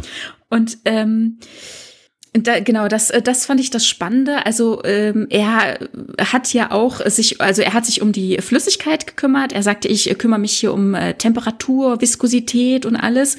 Und und er sagt, oh, und die haben so einen hohen Anspruch. Also und da mhm. denkt man sich, äh, wie so ein Aquarianer. Ist so? Der ist wie so ein Aquarianer eben, ne? Der, so, der sich um seine Fischlein kümmert. Okay, also pH-Wert und sowas, weißt du? Ja, du meinst jetzt nicht die Aquarianer aus Star Trek, ne? Du meinst nein, nein, Leute. Ich, nein, ich meine, ich meine Menschen, die ja. sich zu Hause oder wo auch immer Fische halten und sich ja. wirklich um ihre um ihre Gäste in den Aquarien äh, ja sehr sorgen. Zu ja, Recht. na klar, mhm, zu Recht, ja. Und ähm, aber er, also er spricht halt auch über, über die Symbionten und sagt so, ah, die sind so anspruchsvoll, ja, ja, die haben immer und die wünschen immer und so. Und man denkt sich, hm, kann er mit denen wirklich äh, kommunizieren mhm. und sind die anspruchsvoll? Äh, meckern die quasi, wenn ihnen was nicht passt, wirklich? Oder ist das nur so in seinem Kopf? Ne? Also ich ja. weiß es nicht. Wobei ja, jemand, jemand, der ein Haustier hat, der weiß halt auch, wann sein Haustier mhm. was mhm. wünscht. Also nach einer mhm. Weile. Ne? Ich habe den Hund ja. und ich kann mir auch, ich kann ihm ansehen, wann er denn unbedingt raus muss. Das mhm. sieht man halt an, vielleicht bilde ich es mir auch nur ein, aber äh, ich meine zumindest, dass ich das meinem Tier ansehe. Und möglicherweise hat er eben auch diesen Draht, dass er sich sagt, oh, diese Entladung, die sieht aber ganz untypisch aus, dem stimmt, bei stimmt was nicht. Weißt? Und das ist so ein Gefühl, das er entwickelt hat, vermute ich. Ja, ähm, ich habe gerade auch die Guardians gefunden in meinen Notizen. okay, schön. Genau, äh, das habe ich alles schon gesagt. Wunderbar. Ach genau, und sie sind Besucher nicht gewöhnt, ne? Und ähm, also da halt sehr verschroben und äh, ja. Genau. Wobei ich habe erst gedacht, der ist so ein bisschen schreckhaft dann. Das ist er nämlich mhm. gar nicht, sondern der ist halt sehr straight in seinen Aussagen. Ja, und ja, also deswegen, äh, undiplomatisch, ja, nicht richtig, sehr sozial. Ganz genau. genau. Also weil er, also soziale Interaktion ist ihm nicht geläufig, ne, sag ich mal so. Ne? Ganz genau. Ja. ja, die Ionenkonzentration im Becken, äh, die überprüft er übrigens auch. Das fand ich sehr spannend, ja. Mhm. Okay. Ja, sonst keine Entladung. Ja, genau. Sehr cool, ne? Also das spricht alles dafür, dass auch ein Symbiont eben ein Bewusstsein mitbringt. Also auch beim ersten Wirt wird es einen Unterschied machen. Also der erste Wirt wird auch ein, ähm, ein Input erleben von außen. Ja, Du hattest ja vorhin gesagt, dass es mhm. für die Symbionten kein Zurück mehr ins Becken gibt, nachdem die vereinigt wurden. Das stimmt nicht ganz. In Equilibrium haben wir ja den Badetag mit Dex und sie steigt ja. in das Becken hinein und der Wurm, äh, der Wurm sag ich schon wieder, der Symbiont, ist ja quasi in dieser Flüssigkeit, zwar in, in Jetia Dex Leib, aber er ist ja quasi da wieder. Und man sieht halt auch diese Entladung, wie sie auf sie übergehen. Möglicherweise ja gibt es halt schon in gewisser Weise ein kurzfristiges Zurück in, in den also, Pool. Ja, ohne, ohne wird eigentlich nicht. Mhm, genau. Okay. Ja, also hier haben wir ja tatsächlich den Fall in dieser Folge, vielleicht erzählen wir es ganz kurz. Ähm, sie, ähm, Jetsia Dex wird durch eine Melodie getriggert, also ihr fällt plötzlich eine Melodie ein und die geht ihr nicht mehr aus dem Kopf. Und das macht sie ganz kirre, weil sie nicht weiß, äh, woher das kommt. Und dann setzen relativ bald auch Halluzinationen ein. Sie kann das gar nicht einordnen, was da genau passiert. Und er sieht dann sogar einen Mord und immer eine maskierte Person. Und ähm, dann fällt, wie gesagt, auch dieser Isoboralin-Wert, wenn ich es richtig mhm. noch, äh, Isoboramalin-Wert, äh, drastisch ab und Buchstaben sortieren. Und ähm, genau, dann äh, kommt eben raus, das, was du vorhin auch schon gesagt hast, hier passieren äh, also auch ganz schön heftige Dinge in der Symbiose-Kommission. Also hier wird nämlich äh, auch gerne mal ähm, über Leben und Tod entschieden und äh, ja, also heftige Entscheidungen äh, ohne Wissen der äh, Bevölkerung getroffen. Denn in Wahrheit sind sehr viel mehr Trill kompatibel, wie du gesagt hast. Die Hälfte mhm. der Bevölkerung könnte quasi einen Trill-Symbionten. Äh, also das habe ich sogar, tragen. das habe ich sogar anders verstanden. Ich habe verstanden, dass rein physiologisch jeder ja. Trillwirt ein, ein Wirtskörper, also ein, eine Vereinigung haben könnte. Mhm, also ich habe verstanden die halbe Bevölkerung, aber ähm, kann sein, dass ähm, also ich habe äh, beim Schauen auch immer wieder Unterschiede zwischen O-Ton und äh, Synchronisation gesehen mhm. und habe mir deswegen äh, versucht beides anzugucken. Das kann jetzt sein, dass mich die deutsche Synchro da auf die halbe Bevölkerung gebracht hat und es im O-Ton sogar die ganze wäre. Das weiß ich jetzt gerade nicht äh, einzuordnen. Ähm, aber tatsächlich haben wir vorher eben andere Aussagen. Also in der zweiten Staffel heißt es einmal, einer von zehn Trill kommt in Frage oder bekommt einen. Mhm. Genau, ich habe da auch Verschiedenes dann, gehört, ja. Genau, genau. Dann im Equilibrium heißt es einer von tausend und dann kommt ja die Wahrheit raus, eigentlich die halbe Bevölkerung oder noch weit mehr. Ne? Mhm. Und dann erklärt die die Ärztin, äh, die die Wahrheit eben kennt, ähm, dass das eben ähm, zu großen Problemen führen würde. Dann würde wahrscheinlich so gut wie jeder versuchen, einen Symbionten zu bekommen und dann würde ein großer Handel und Schwarzmarkt oder ein großer Wert äh, entstehen, den die Symbionten innehaben und es würde um sie gekämpft wahrscheinlich. Also es würden bürgerkriegsähnliche Verhältnisse womöglich ausbrechen und deswegen muss dieser Mythos aufrechterhalten werden, dass man also sowohl physisch als auch psychisch ähm, da genau getestet werden muss, wer denn gewachsen ist einem Symbionten. Mhm. Denn ähm, das ist genau das, was sie da verschleiern. Es gab nämlich noch einen äh, verheimlichten ähm, Wirtskörper. Das ist dann der Wirt Nummer 6 gewesen, nachdem Torias äh, gegen Ende des äh, 23. Jahrhunderts bei einem Shuttle äh, Absturz oder Unfall äh, tödlich verwundet wurde, wo es immer hieß eigentlich in den Akten, der hätte noch sechs Monate lang im Koma gelegen. Mhm. Also in Wahrheit ist er relativ bald wohl gestorben und wurde dann in Juran äh, vereinigt und äh, Juran, ja, ist eben ein Mörder also beziehungsweise irgendwie, also sein Bruder sagt jetzt im Nachhinein, ja, der war ja schon immer so ein bisschen gewalttätig und so ein bisschen, hm, hm, hm. und er hat, also man sagt, äh, er hätte eine Ablehnung bekommen von der Kommission und hätte dann den Arzt ermordet, der ihn abgelehnt hat. Wie die genaue Geschichte dann war, ist nicht so richtig klar, denn er hat zwar einen dieser Ärzte ermordet, aber er war ja vereinigt mit Dex. Also der Grund dafür ist jetzt nicht so klar. Also mhm. im Laufe der Serie wird ihm quasi nur einfach äh, Bösartigkeit, Kriminalität unterstellt oder angeschrieben. ja, also genau, und dann hat man ihn. ja, ich find's schwierig. Also, Entschuldige, ja. wenn ich jetzt auch schon mal reingerätsche. Also ich, ich fand diese ganze Joran-Situation in dem Moment in der, im das Equilibrium fand ich es noch nicht schwierig. Da geht ja dann Dex auch mit ihm ja. quasi in die Badewanne und, genau. also und nimmt die, ihn in den Arm. Mhm, genau, weil vielleicht noch als Erklärung, äh, der äh, Symbiont selbst hat ja auch ein Gehirn und dort wurde eben die Erinnerung an Juran unterdrückt.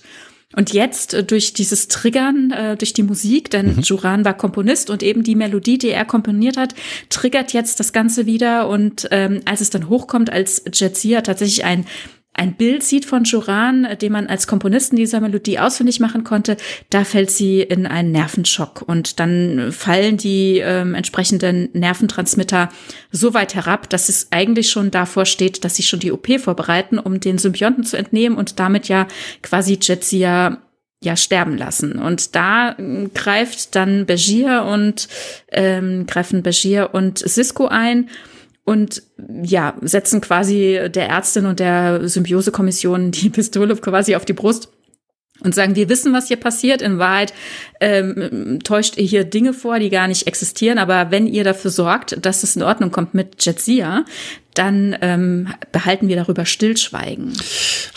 Schwierig. Ja. Ja, ja, schwierig. Also das ist Erpressung, das ist mal ganz harte Erpressung. Gut, man möchte, ja. man möchte mhm. seine Freundin, Kollegin wie auch immer schützen, aber ich meine, die erpressen ja auch jetzt nicht irgendwie so, und dann behalte ich dein Taschengeld ein, sondern äh, dann verbrenne ich die Atmosphäre eures Planeten. Ne? Also das ist halt eine ganz andere Dimension. Die, mhm. die machen alles kaputt. Die, die verändern äh, Gesellschaft im ganz großen Maßstab und damit wird gedroht. Ich gehe mal davon aus, ja. wenn man Cisco für einen guten Sternenoffizier halten würde oder hält, dann ist das nur eine leere Drohung. Aber die fürchten das halt wirklich so sehr, dass die darauf eingehen, dass die sagen, ja. boah, das wird so viel kaputt machen, das ist zumindest ja. zu fürchten, dass wir sagen, nein, okay, wir, wir ergeben uns auch in Bedingungen. Und das ist wirklich echt schlimm. Und das ist übrigens auch kein Vorgehen eines Sternflottenoffiziers, was wiederum eben ja. äh, meine erste Behauptung, dass Benjamin Sisko ein guter Sternenflottenoffizier ist, wieder in Frage stellt. Ja, also auch generell, also ich hatte in dem Moment dann auch so ein bisschen Angst um die beiden, denn wenn die Trill äh, jetzt nicht so äh, nachgiebig gewesen wären, hätten die ja auch Phaser zücken können und genau. sagen, okay, dann habt ihr drei jetzt hier einen kleinen Unfall auf Trill erlebt und kehrt nie wieder zurück. Ganz genau. Dann sind wir das Problem los sozusagen, ne? Na gut, aber es wird, es wird eingesehen, das geht so nicht weiter. Das Problem würde den Dex-Symbionten ja wahrscheinlich auch in anderen Wirten vielleicht ereilen und es, äh, also sie geben dem nach. Also es ist nachher bekannt, Jetsia weiß es und man ähm, schwört Geheimhaltung, wobei das mit der Geheimhaltung nicht so weit her sein kann, denn auf Deep Space Nine ist äh, Juran als solcher bekannt. Also sowohl in ähm, der Staffel 3 Folge 25 Facetten als auch in äh, Staffel 4 Folge 5 wiedervereinigt, wissen andere Leute davon. Also zum Beispiel im mhm. Quarks, mit Quark wird darüber gesprochen. Er kennt Joran und äh, naja, also geheim ist das dann nicht mehr so doll. Ne? Aber gut, vielleicht weiß er einfach nichts um die Umstände, warum das Ganze vertuscht wurde oder was da genau war. Das kann ja auch sein. Aber ja, vielleicht trifft, naja. trifft das oder äh, vielleicht dringt das einfach nicht wieder an die Trill zurück. Äh, pff, ja.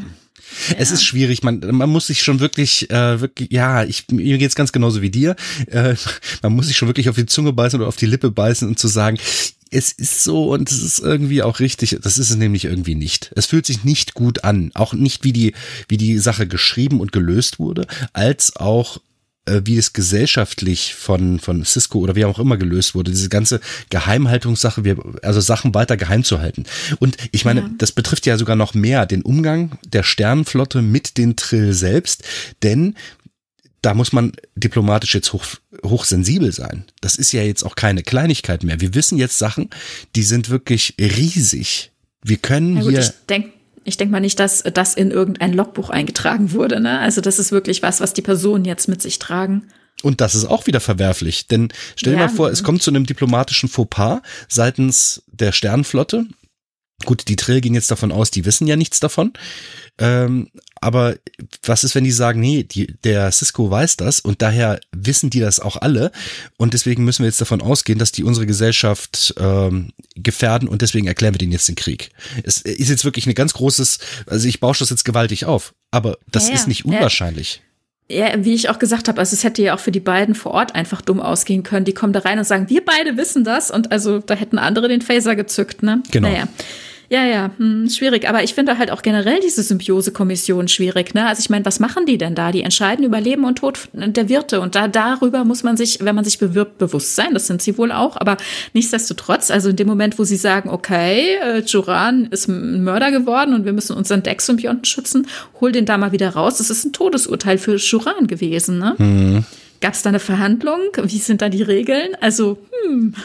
Ja gut, die sind halt äh, im Inneren äh, sind die halt ihre eigene Gesellschaft und nicht mhm. äh, der Moralität der Sternenflotte unterworfen.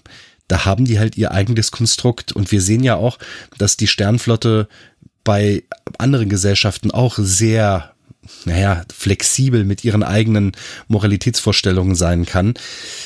Ich gehe davon aus, dass mhm. die sich sagen, dass die werden das schon richtig machen. Das ist deren Way of Life. Und damit müssen wir jetzt einfach leben. Ne, also so mhm. gehe ich mal davon aus, dass, dass aus unserer Sicht her die Trill das auch so tun dürfen.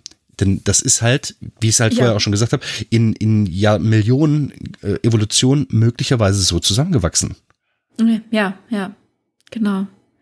Ähm, gut, irgendwas wollte ich noch sagen.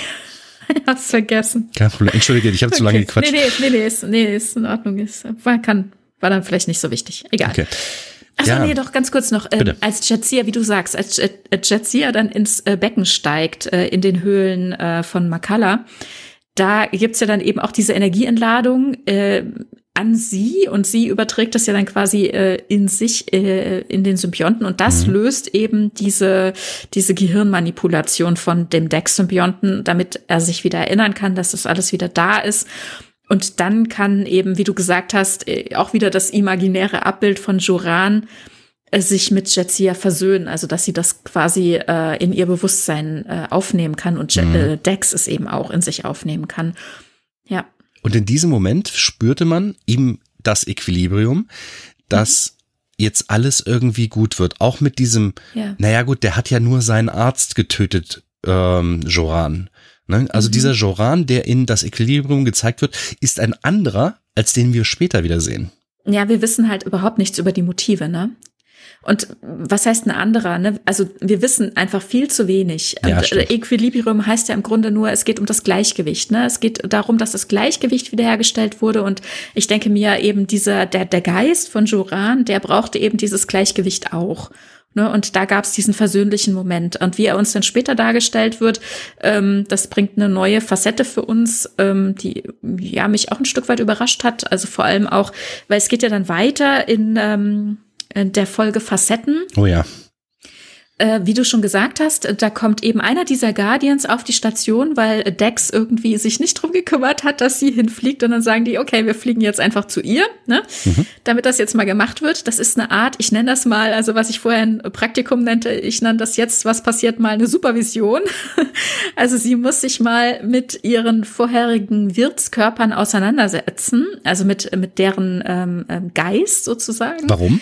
Und hm, ich denke, das äh, hat eben auch mit dieser Ausgeglichenheit zu tun, um sich zu reflektieren, denn das tut sie ja. Also sie sucht sich Freunde aus, äh, die dieses Bewusstsein der jeweiligen Wirtskörper in sich aufnehmen und äh, hat mit denen dann ein, ein nicht mehr imaginäres Zusammentreffen, sondern ein tatsächliches Zusammentreffen. Und zum Beispiel äh, der erste äh, Wirt äh, war Lela und äh, sie geht in den Körper von Kira Neris. Mhm.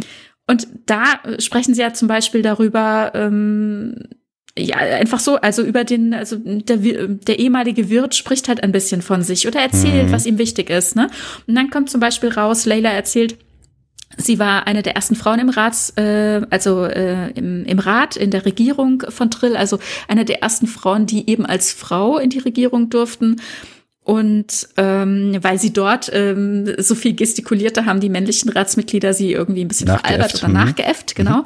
Und ähm, um ernster genommen zu werden, ist sie dann halt immer mit den Händen auf dem Rücken verschränkt ähm, aufgetreten. Und das macht jetzt Jazia Dex auch. Und da hat sie dann so einen Moment der Erkenntnis tatsächlich, weil sie sagt, ach genau, da habe ich das ja, das wusste ich gar nicht, dass ich mhm. das von dir habe, wie cool, ja. Also bei Redcon, ne? Und mm, warum, was meinst du? Naja, ich meine, äh, Jazia Dex ist ja aufgetreten, bevor wir wussten, welche ja, weiteren ja, Wirte davor stecken, was noch ja. alles in ihrem Kopf ist. Und im Prinzip hat man das ja alles noch rausgezaubert, um zu sagen, ah ja, ja, sie steht halt mit Im den Händen. Ne? Genau, im Nachhinein Erklärung gesucht, genau, ja. Mhm. Wobei das jetzt und, nicht weiter wichtig war. Ja, ja, aber das sind, das sind äh, schöne Momente. Und das mhm. denke ich eben, das ist genau dieser Moment dieser Supervision, also, also sich selbst nochmal zu hinterfragen wer bin ich denn und ähm, wenn ja, wie viele? Ja, das also, stimmt. Wer, wer bin ich und warum tue ich Dinge, die ich tue? Also warum trinke ich gerne dieses Getränk? Ach shit, das bin gar nicht ich, ich Jazia, sondern das habe ich, weil das ist eine Angewohnheit von. Ja, und sich dessen bewusst zu sein, ist, denke ich, das Wichtige. Mhm, ja. Und wir sehen es später bei Esri, die sich eben vieler Dinge, die sie tut, nicht bewusst ist, die sich nicht bewusst entscheiden okay, kann, ja. wie sie wann handelt und warum Dinge passieren, wie sie passieren, und die sich mit falschem Namen vorstellt und solche Geschichten. Und da sieht man eben, wie wichtig es ist, doch vorher tatsächlich ein Training zu unterlaufen, sich zu sortieren und eben auch solche Stationen im Leben, ähm, wie eben dieses ähm, Ritual zu durchlaufen, dessen Namen ich gerade nicht auf dem Schirm habe. Äh, Kirschara oder so. Kann das sein? Das, ich habe es mir nicht notiert. Du meinst ja, das, was in genau. Facetten ablief? Genau, ja. Ja, mhm. ich habe es mir nicht notiert, aber ja, ich. Ach, ich finde es irgendwann. Möglich. Ja, ja. ja. Ähm, und das, das denke ich, ist äh, tatsächlich wichtig, sich äh, mit sich selbst und mit diesen ganzen Persönlichkeiten in einem auseinanderzusetzen. Und, und das fand ich auch sehr schön. Das ist eine schöne Folge, die erklärt ja. uns ja ganz viel. Ne? Ich fand es eine sehr witzige Folge, weil ja. also allein, dass sie Quark gewählt hat, der so ein bisschen widerwillens eine, eine Frau in sich aufnimmt, eine Frauenpersönlichkeit in sich aufnimmt. Ja, und, das war der äh, vierte, der vierte Wirt, Wirt, äh, Wirt Audred. Genau, und ähm, das, das war natürlich witzig, ne? Also, dass Jetsia ihn äh, als Audred sieht. Ja, ja, eben. ja. Ja, wahrscheinlich sind das halt so Persönlichkeiten, ähm, mit denen man äh, ja die Menschen um sich herum assoziiert. Und da ist es witzig zu sehen, dass Quark, der ja eigentlich nur ein, ein Halunke ist, ist er ja auch nicht nur, ne? aber der Halunke ist, dass man den in, also, oder beziehungsweise die, die, diese Persönlichkeit, die man in sich trägt, in dieser, in diesem Quark sieht. Das ist schon mhm. lustig, ne? Und also notiert habe ich mir zu Facetten. Dex trennt ja. jeweils eine Persönlichkeit zum Quatschen ab. Odo möchte mhm. seine behalten. ja, also sowohl Odo, also Odo ist äh, dann der Letzte an der Reihe, der übernimmt dann äh, den ähm, unmittelbar ähm, letzten Wirten mhm. vor Jetsia, das ist der Curzon. Und sowohl Curzons Bewusstsein als auch Odo möchten diese Verbindung nicht wieder auflösen. Und hier stellt sie sich eben auch anders dar als die Verbindung vorher in ähm, äh, in einer Bajoranerin oder in Menschen oder in ähm, Quark als Ferengi, sondern hier, weil Odo ja ein Formwandler ist, äh, kann er tatsächlich äh, den, das Bewusstsein von Curzon noch mal ganz anders aufnehmen. Also er verändert tatsächlich auch dadurch sein Aussehen ein Stück weit in Richtung Curzon.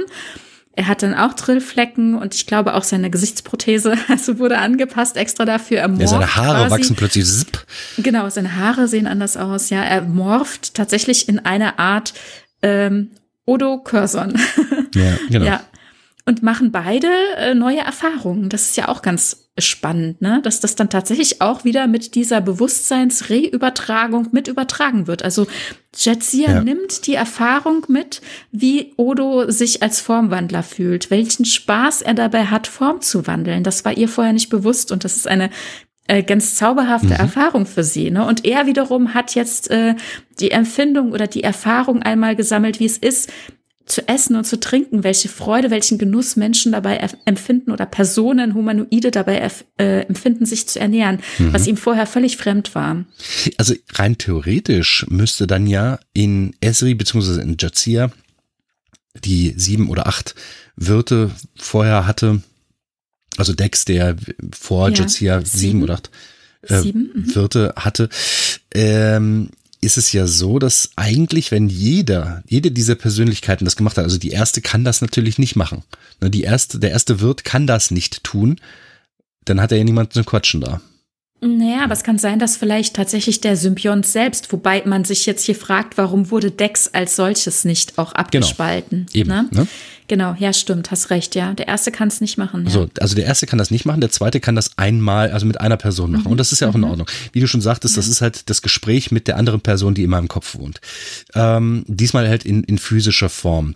Worauf wollte ich jetzt hinaus? Ähm, äh, ach genau. Einer ja. nach der anderen? Nee, nee, nee. Was ich, was ich meinte nee. ist, äh, du überträgst ja in eine andere Person scheinbar offensichtlich beliebiger Spezies ähm, das Wissen oder die Persönlichkeit. Und wenn das wiederkommt, wenn das wieder zurück ist, dann hast du Erfahrungen aus diesem Moment mitgenommen. Diese, diese Eindrücke, die da mitkommen, die lassen ja, äh, also umso älter dieser Symbiont wird, ne, mhm. lassen ja diese Eindrücke das Wissen über, ich sag jetzt mal so, diese Feinheiten anderer Spezies ja exponentiell wachsen.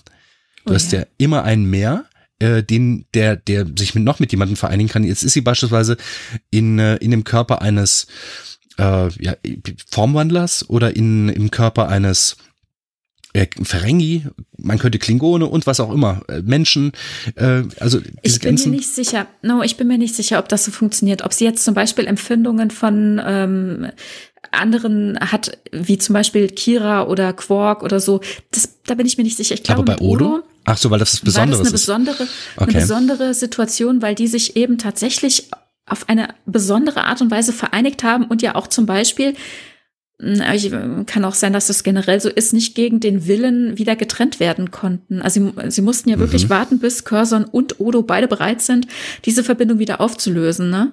Ich bin mir nicht sicher, ob das generell so sein muss oder ob das nur in diesem Fall so war, aber ich denke mir, dass diese besondere Situation mit Odo als Formwandler und dieses besondere Aufnehmen dazu geführt hat, dass sie jetzt auch von, von Odo ähm, äh, Erfahrungen mhm. mit hat. Aber ansonsten wäre das eventuell sogar eine permanente Sache gewesen. So habe ich das halt auch verstanden. Ähm, bei den anderen wäre das definitiv nur temporär gewesen. Das wäre irgendwann ja, wieder ja. abgeklungen und der, die Persönlichkeit wäre wieder zurückgekehrt. Und bei Odo war es wäre es potenziell permanent gewesen. Komischerweise hat sich ja. der, ähm, jetzt weiß ich nicht mehr, wie heißt er, der, der Nerd, der Trill-Nerd, der kam um, um der das, Guardian. Der Gach, ich glaube, der hatte keinen Namen. Mhm. Ach, der hatte keinen Namen? Ah, okay. Ich glaube nicht. Der Guardian. Also wir haben ihn nicht erfahren. Ich bin mir sicher, er wird schon einen Namen haben. Ja, der hat sich um diesen Umstand komischerweise gar keine Sorgen gemacht. Ja, der hat gesagt, wir müssen abwarten. Ja. Ja, ja. Also es war so, ja, ja, ach, das wird schon. Hat ja. bisher immer geklappt, klappt auch diesmal. Ich meine, es mhm. stimmt am Ende, aber äh, der hat sich so überhaupt keine Sorgen gemacht. Normalerweise, ähm, wenn es Jazia so ein bisschen schlecht geht, dann kommen gleich alle angerannt und sagen, nö, dann jetzt machen wir sie mal tot. Aber in diesem Fall, in diesem Fall bleibt so ein, so ein Stück von ihr. Ich meine, das ist ein ganzer Wirt, der fehlt. Ne? Gut, der Wirt ja. ist halt nicht das Entscheidende, aber ein ganzer Wirt, der fehlt und sagt, ach, ah, wird schon, passt. Ähm, ja, ja. Naja, gut, es, es hat ja dann auch, äh, ja, gut. Also ich weiß nicht, ob da so eine Alarmglocke hätte läuten müssen. Aber das Interessante ist ja tatsächlich, ähm, dass die anderen alle unterdrückt wurden. Also da haben wir quasi wieder so eine Art parasitären Befall. Also mhm. wobei ähm, Quark kann zwischendurch einmal ähm, Ordred wegdrücken und sagen, Moment, ich muss mal kurz, ich muss mhm. mal kurz selber mit Jadzia sprechen und dann sagt er, wie lange geht denn das hier noch? Es ist ja unerträglich. Mhm. Also er kriegt das ja auch wirklich mit, ne? Wobei und er dann, auch hochstapelt. Er ist, ich, ich glaube, er meinte das gar nicht so. Er wollte nur einmal sein, äh, ich meine, das ist ja so, das ist ja ein typischer Quark, den er da gerade gemacht hat. So von ja, wegen, ja, ja. hier, das, du schuldest mir dann was. Weißt du, so ungefähr hörte sich das an. Ja, klar, ja, klar. Na gut, aber es ist ja für ihn tatsächlich auch ein Ding, ne? Also er ist mhm. jetzt, äh, er ist der Einzige, äh, der in ein anderes Geschlecht äh, wechselt in dieser Situation und das ist für ihn halt ein Riesending, ne? Ähm, was in dem Moment äh, für mich auch noch interessant ist, äh, zum Beispiel, wir erfahren in dem Moment, dass äh, Ordred, also der vierte Wirtskörper, den jetzt hier Quark ähm, darstellt oder ein, einen Platz, einen Raum bietet in mhm. sich, sie war ähm, Vorsitzende der Symbiosekommission. Und da frage ich mich, was wissen denn, was weiß denn wer in dieser Kommission? Wenn Leute mhm. in der Kommission wissen, dass zum Beispiel 50 oder gar 100 Prozent der Bevölkerung ver, äh, ähm, na, vereinbar, nee, wie sagt man? Ähm, ja, ja, vereinigt äh, werden können. Vereinigt werden können. Mhm.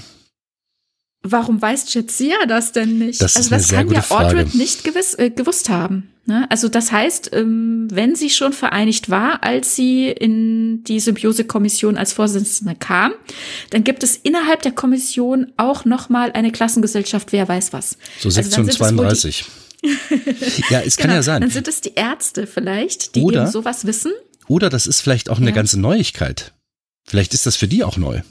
Hm, Ich bin mir nicht sicher. Ich Glaube ich auch nicht, aber äh, kann ja sein. Aber das würde erklären, warum Jetsia das nicht weiß, wenn sie, also eine ihrer Persönlichkeiten mal früher Vorsitzende war. Und das ist eine Sache, die geht nicht einfach an einem Vorsitzenden vorbei, so von wegen, ach, alle können vereinigt werden. Ja, ist ja cool, wir haben. Äh, Naja, vielleicht, vielleicht bleibt das wirklich das Wissen bei den Ärzten. Ne? Und das sind alles Unvereinigte.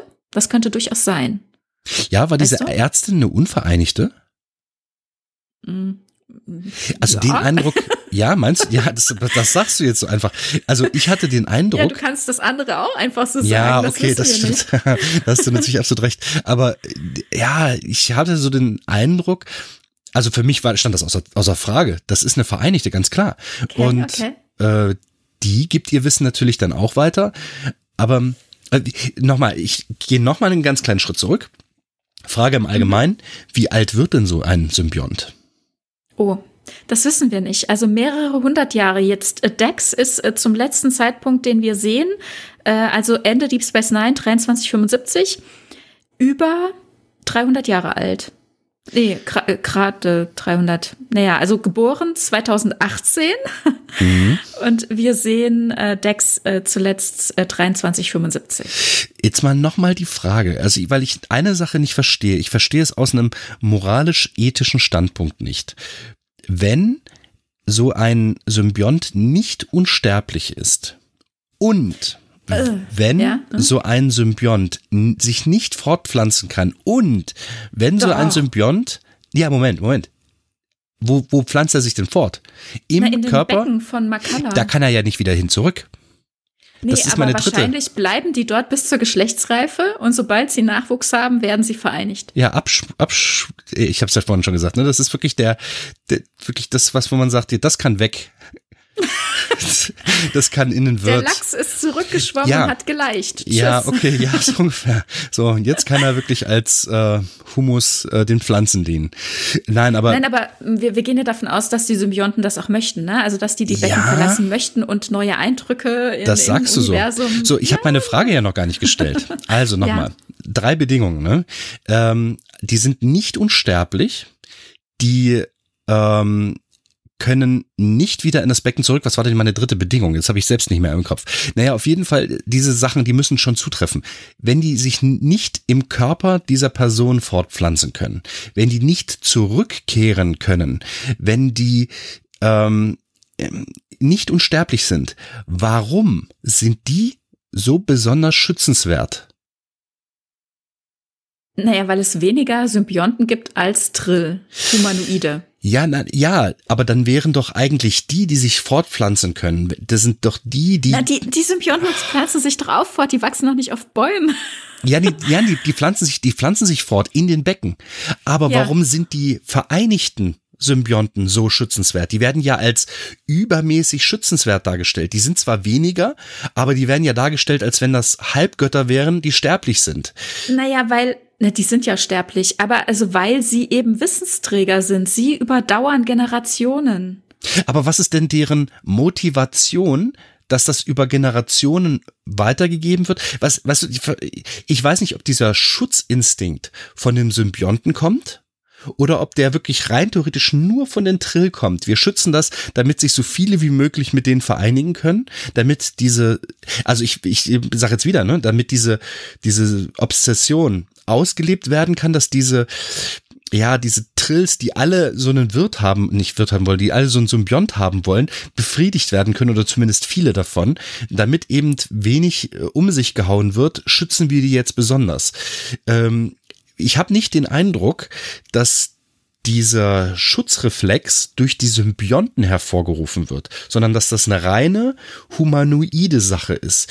Die Symbionten, die pflanzen sich fort, und auch wenn ich das vorhin so ein bisschen scherzhaft gesagt habe, mehr und mehr drängt sich mir auf, dass das, was weg kann, vereinigt wird. Also das hört sich wirklich übel und schlimm an. Aber nochmal, wenn du, also beispielsweise, ne, da kommt, kommen jetzt Alien an und die sagen, gib mir eine Million eurer, eurer Leute. Gibst du denn dein bestes Kind dahin? Ich meine, die, Verstehst du, das ist einfach nur eine Sache, wie, wie stelle ich mir das vor? Diese mhm. Außerirdischen landen auf meinem Planeten und sagen, die haben zwar kein schlechtes Leben, aber es wird ganz anders sein. Mhm. Äh, das, und die Gut, haben auch nichts mehr mit euch zu tun, quasi. Ja, ja. Aber also die, die Ausgangsprämisse war ja eigentlich, dass die Trill sich zusammensetzen aus Trill-Symbionten und Trill-Humanoide. Also dass mhm. dort auf dem Planeten natürlich natürlichen Ursprungs diese beiden Daseinsformen existieren und die existieren auch unabhängig voneinander, aber man kann sich eben auch vereinen und dann hat man noch mal eine Art besonderes Dasein und Leben. Dann profitieren beide Seiten, dann können eben die Symbionten die Becken verlassen und was von dem Universum sehen und äh, ja auch ja und neue Eindrücke eben durch die Humanoiden, in denen sie sind, erleben. Aber eben die Humanoide nehmen auch total viel mit, weil sie dadurch eben Eindrücke von anderen Humanoiden und womöglich auch vom Symbionten erhalten und sich weiterentwickeln. Also es wird ja immer gesagt, ähm, die Aufgabe des Wirtes ist, ähm, den Symbionten auf eine neue, auf die nächste Stufe zu tragen. Ne, wir müssen uns weiterentwickeln für den Symbionten in uns. Wir müssen ihm was Neues bieten. Wir müssen ihm ein neues Leben geben. Das hört sich an für mich wirklich wie ein Altenheim. Sorry, also das, ich, ich verstehe nicht die Motivation des Symbionten. Ähm, der, ja, ja und, dann, und, dann, und dann erlebt ja. er, dann, dann kann er sein restliches Leben noch schön genießen. Ehrlich, das ist. Wie hört sich das für dich an? restliches Leben ist aber sehr, sehr lang im Vergleich zu dem das ist, der Zeit. Wir wissen nicht, wie lange sie im Becken sind. Wir wissen über die Symbionten ja, verflucht wenig. Das stimmt. Echt wenig. Ja, also wir haben bisher, glaube ich, immer nur so ein diffuses äh, Bild vermittelt bekommen von alle sind fein damit und es geht allen gut und Ach, Tanja fein damit sein. Äh, ich habe es auch gemerkt. ich habe es, ich habe mich, fein. Ja, oh. okay. Nein, ich habe dich bisher, was das angeht, nie korrigiert. An dieser Stelle muss ich es einmal tun. Es tut mir leid und es sollte auch kein Mansplaining sein. Bitte verzeih mir. Also. Nein, nein, alles gut, alles gut. Ich habe es auch gemerkt. okay, weiter im Text. Ach, immer diese Anglizismen. Ähm, ja, ähm, Hab ja, ich also, aus dem Konzept gebracht, ne? Ne, also wir, wir bekommen in Star Trek eigentlich das Bild vermittelt, äh, dass es in Ordnung ist, dass das gewünscht ist von beiden Seiten. Wir machen hier ein Fass auf und betrachten hier Sachen. Ich glaube, das wollte Star Trek so nie. Ja, also, das glaube ich auch äh, nicht. Ne? Also ich glaube, soweit haben die sich auch gar keine Gedanken gemacht. Aber ich, ich ja, schon ein Stück weit, denn ja. sie haben ja tatsächlich die Perspektive aus TNG geredconnt. Ne? Mm, also das, das sollte es nicht mehr sein. Ja, stimmt. Und das wird ja auch aufgenommen, zum Beispiel in so einer Folge wie Wiedervereinigung. Irgendwo habe ich sie hier auch stehen. Dann sag ich mal, ach so, hier, Staffel 4, Folge 6, äh, wieder vereint oder mhm. wieder vereinigt.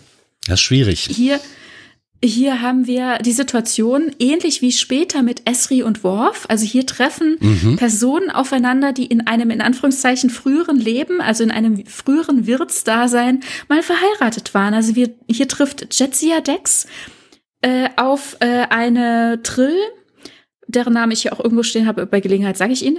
Ja, ich habe ich hab ihn mir also auch nicht notiert. Mit Nachnamen Kahn. Ja. Genau, also ein, ein Kahn ähm, Wirt war mal verheiratet mit äh, mit Tobin Dex, oder?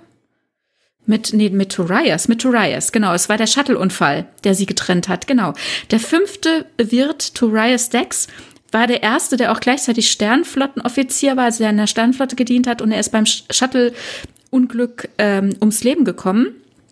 Und nach ihm gab es eben den verschwiegenen äh, Wirten äh, Joran und er war mit äh, Nilani Khan verheiratet mhm. bis 2285. Ich habe auch versucht, so ein bisschen die, die Zeiten zu sortieren, um zu ähm, eruieren, wie lang wohl wer irgendwie äh, Host war.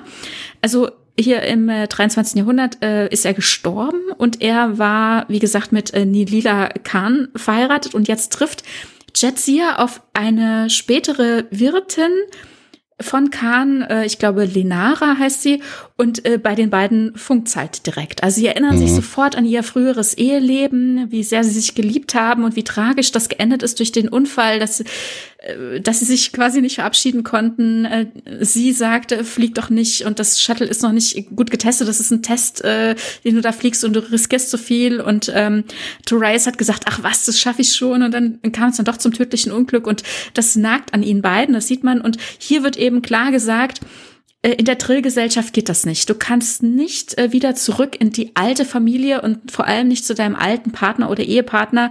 Äh, das kann nicht sein. Und ich dachte erst, uh, wie engstirnig und mhm. ähm, wie sehr wird hier diese Liebe verboten? Denn wir sehen hier in dieser Folge, diese zwei also wirklich auch noch sehr gut aussehenden Frauen. Ja, denn äh, Lenara ist eine ebenso wunderschöne Frau und das ist einfach so gut gespielt auch. Ich nehme denen das so ab, wie sehr sie füreinander empfinden und wie das wieder aufflammt. Und im, in der ersten Hälfte der Folge bin ich die ganze Zeit damit beschäftigt zu denken, boah, wie engstirnig ist denn das? Und die Drill wieder mit ihren mhm. dummen Regeln und so. Ne? Und dann im Laufe der Folge wird aber für mich immer mehr klar, warum es diese Regel gibt. Denn tatsächlich würden sie sich hier in ein altes Leben zurückverlieren. Also in, in, also auch, das wäre gegenüber Jadzia zum Beispiel auch überhaupt nicht fair, wenn sie äh, ein, ein Leben von vor 100 Jahren wieder aufnimmt. Denn sie hat ja auch, sie hat ja auch äh, Wünsche, Ziele, Hoffnungen und und äh, verliebt sich äh, vielleicht auch neu, wie zum Beispiel später in Worf. Und das würde sie sich nehmen. Und das würde sie natürlich auch, das ist die Perspektive der Symbiose-Kommission oder der Trillgesellschaft, das würde sie auch dem Symbionten nehmen, äh, die neuen Kettenglieder aufzubauen, um das Leben äh, des Symbionten weiterzuführen. Wenn man immer dem Alten nachhängen würde, wenn man sich dem ähm, hingibt. Ja, kleines Gegenargument ist, ähm, ich bin jetzt schon so und so lange mit meiner Frau verheiratet, jetzt muss mal Schluss sein. Verstehst du, was ich naja. meine? Nee, mhm. also bei naja. uns, in unserer, stell dir vor, in unserer Gesellschaft wäre das so. Ähm, es passiert irgendwas, wie beispielsweise zehn Jahre vergehen. Also das ist ein, das ist einfach nur ein Ereignis. In diesem Fall ist es, bei denen ist es halt weitreichender, gebe ich zu. Aber es passiert eine Sache und ich gehe jetzt einfach von diesen zehn Jahren aus und danach ist diese Beziehung zu Ende. Genau, und ich bin aber noch an der Reihe ist. Und ich, ja, genau. Mhm. Und ich bin noch in diese Person verliebt. Ja. Vielleicht hat sich auch was verändert aber ich darf nicht. Und das fand ich schon sehr hart. Ich fand das nicht gerechtfertigt. Also natürlich sehen wir es nicht aus einem Trill-Blickwinkel, sondern wir sehen es natürlich mhm. immer aus einem menschlichen Blickwinkel. Und mhm. daher gesehen, und ich meine, wir sehen zwei angemalte Menschen, ne? zwei junge Frauen, die, wie du schon sagtest, ja auch nicht gerade hässlich sind. Und ähm, man denkt sich so, ja, was ist das Problem? Und ja, ich kann das natürlich schon verstehen, dass ähm, diese Leute ähm, neue Erfahrungen machen sollen. Aber das, diese, Begründung fand ich ein bisschen, bisschen schwierig. Was ich aber verstehen kann, ist, dass ähm, die das aus diesem Grunde machen, dass wenn diese Wirte erstmal zusammenbleiben, dann dann werden die immer wieder in so Wellen immer wieder zusammenbleiben. Also wenn das erlaubt ist, dann wird sich so eine Zweiklassengesellschaft bilden. Ne? Es wird so eine, mhm. wir sind immer zusammen und es, wird, es werden so Klicken sich bilden. Also wenn es auch nur zwei Mann-Klicken sind oder es werden sich so Gruppen bilden, weil wir kennen die ja alle. Also ich, ich kenne beispielsweise meine Peer Group und, äh, und ich hänge mit denen gerne ab. Ähm, es gibt dann zwar immer ein paar Veränderungen persönlicherweise, aber am Ende wird sich, und das vermute ich mal, einfach so, so Kasten bilden. Und ich glaube, das versuchen die zu verhindern. Da, also aus dieser Argumentation heraus könnte ich es verstehen. Es wird aber nie so explizit gesagt, aber wenn ich es so betrachte, dass man sagt, okay, man möchte eben nicht, also, oder man möchte eine möglichst große Durchmischung äh, der Menschen, oder der Menschen sage ich schon, der Trill untereinander, äh, ob vereinigt oder nicht vereinigt, ähm, dann verbieten wir das einfach. Aber ich finde Verbote, was Liebe angeht, ah, das ist ein bisschen, das, das kratzt an meiner Seele. Hm wie gesagt, so ging es mir am Anfang auch damit, aber ähm, ich denke, hier geht's wirklich darum, sich ähm, vor Augen zu führen, wer hier gerade empfindet und wer hier gerade spricht. Also zum Beispiel fand ich in der Folge sehr, sehr spannend, dass sie ähm, in, ins Gespräch geht, sie sucht Rat, also Jazia sucht Rat bei Benjamin. Mhm. Und sie sagt am Ende zu ihm, also sie haben, es geht so ein bisschen hitzig schon, weil sie eigentlich will sie den Gefühlen nachgeben und sie will jetzt eine Bestätigung, dass sie sagt, ja, mach das. Und das hat zur Folge, dass sie von der Trillgesellschaft verstoßen werden. Das heißt also auch, gleichzeitig das Todesurteil für potenzielle weitere Leben oder weitere Wirtsvereinigungen ähm, für den Symbionten. Das heißt, auch der Symbiont wird von der Gesellschaft ausgeschlossen. Sobald der Wirt stirbt, stirbt auch der Symbiont. Das ist eine weitreichende Entscheidung für beide, denn beide sind ja vereinigte ja. Trill. Und, und sie möchte im Grunde bestätigt wissen, dass die Liebe in Ordnung ist und Benjamin soll sie unterstützen. Und er bringt auch Gegenargumente und sie wird hitzig äh, argumentiert dagegen, aber er sagt am Ende, und das fand ich auch sehr, sehr schön. Ähm, ich ich stehe an deiner Seite, egal wie du dich entscheidest. Und ähm, sie sagt dann, das fand ich sehr, sehr spannend, ich habe sieben Leben gelebt und ich hatte noch nie einen so großartigen Freund. Und da frage ich mich halt immer, wenn sie solche Sachen sagt, wer mhm. spricht denn da gerade? Weißt du? Also einerseits haben wir ja eine Jetsia, die einfach im Kopf äh, die, die das Bewusstsein von sieben anderen Wirtsleben also erwachsenen Wirtsleben mit hat. Zudem hat sie auch noch, das dürfen wir nicht vergessen, ähm, Bewusstsein von Gerard, also dem Attentäter, der ihr den Symbionten mal für kurze Zeit gestohlen hatte, der zum Glück mhm. nicht lange genug dann in ihm vereint war, dass es nicht wieder rückgängig gemacht werden hätte können. Und ich glaube, Gerard hat dann auch überlebt, weil es eben nicht so lange ähm, genau. hielt, diese Vereinigung. Ne? Und dann äh, hat sie auch jetzt noch äh, Empfindungen von Odo in sich. Also sie ist angereichert mit so vielen verschiedenen Eindrücken, Bewusstsein, wie ich sage, Ängsten, Wünschen, Hoffnungen, Lieben und mhm. äh, Familien, die jeweils hinter den ähm, Personen steht. Und dann frage ich mich halt immer, wessen Bedürfnisse werden hier gerade befriedigt? Wer spricht hier gerade? Ist es Chetsia? Ist es Dex? Ist äh, in dem Fall Torias. Wer, wer spricht hier gerade? Wer empfindet und wer darf wann? Also es ist alles so sehr ineinander verwoben und verworren, dass es manchmal unsortierbar scheint. Und dann ist es aber doch wieder sortierbar, eben in solchen supervisorischen äh, Sachen wie zum Beispiel, ich glaube, ich hoffe, es heißt Kirschera, ich habe es immer noch nicht gefunden. Und ähm, Weißt du, und dann, ich dann verstehe, kann man es dann doch wieder meinst, auseinander dividieren. Ne? Und da ja. muss ich immer an dieses, an, die, an, diesen Satz denken in, in der Folge Tuvix, ne? Als es diesen Beamunfall gibt, äh, gibt und äh, aus ähm, dem Vulkanier Tuvok und aus dem ähm, Talaxianer Nilix eben diese neue Person entsteht mhm. und es wird darüber philosophiert, wie man das wieder rückgängig machen kann. Und für einen Moment sieht es, oder für eine ganze Weile auf dem Schiff sieht es so aus, als ob sie, und da wird das Beispiel gebracht, als ob man versucht, einen gebackenen Kuchen wieder zu trennen. Also versuch mal aus einem gebackenen mhm Kuchen die Eier und das Mehl wieder ja, rauszuholen. Ne? Und so wirkt es hier manchmal auch. Es ist so verworren und verwoben und dann trotzdem schaffen sie es durch eben durch ihr Training, durch, äh, durch ihr Sortieren, durch sowas wie Kirschara, sich wieder mhm. zu sortieren und sich in, in die Einzelteile zu zerlegen und zu überlegen, wo kommt denn das Bedürfnis her? Warum habe ich ein Raktacino getrunken? Warum möchte ich jetzt hier mit ähm, Lenara leben? Warum möchte ich meinem Volk und dem Symbionten äh, die Zukunft äh, den Rücken kehren? Ne? Und das, das passiert ja, obwohl es total schmerzt, obwohl es weh tut. Sie entscheiden sich ja dann dagegen und bleiben nicht zusammen. Und dann denke ich mir, äh, das ist halt auch ein Stück weit ähm, Fairheit ne, gegenüber zum Beispiel dem jetzigen Wirt.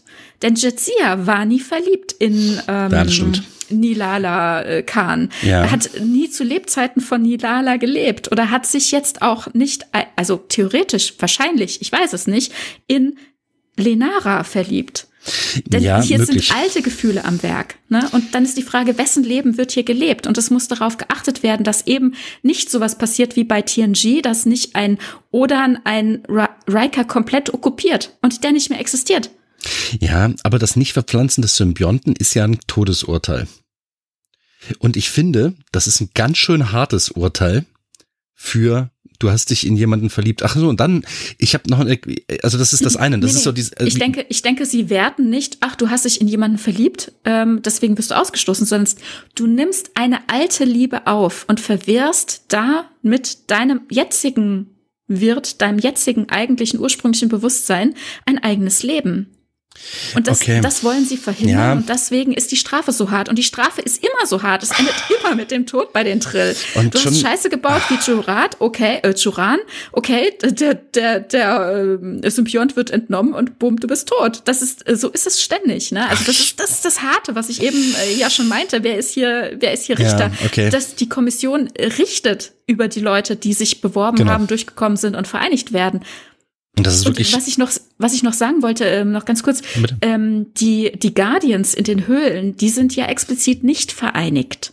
Ne? Also die können ihr Leben im Dienst der Symbionten stellen. Ähm, vereinigte Trill mhm. sollen sowas wahrscheinlich eben nicht machen und so ein eintöniges, in Anführungszeichen, Leben führen. Die sollen raus ins Universum fliegen oder gehen oder in der Gesellschaft bleiben und sich entwickeln und leben und ja, zum Beispiel eben auch heiraten und Kinder kriegen, aber eben erst nachdem sie dann vereinigt wurden.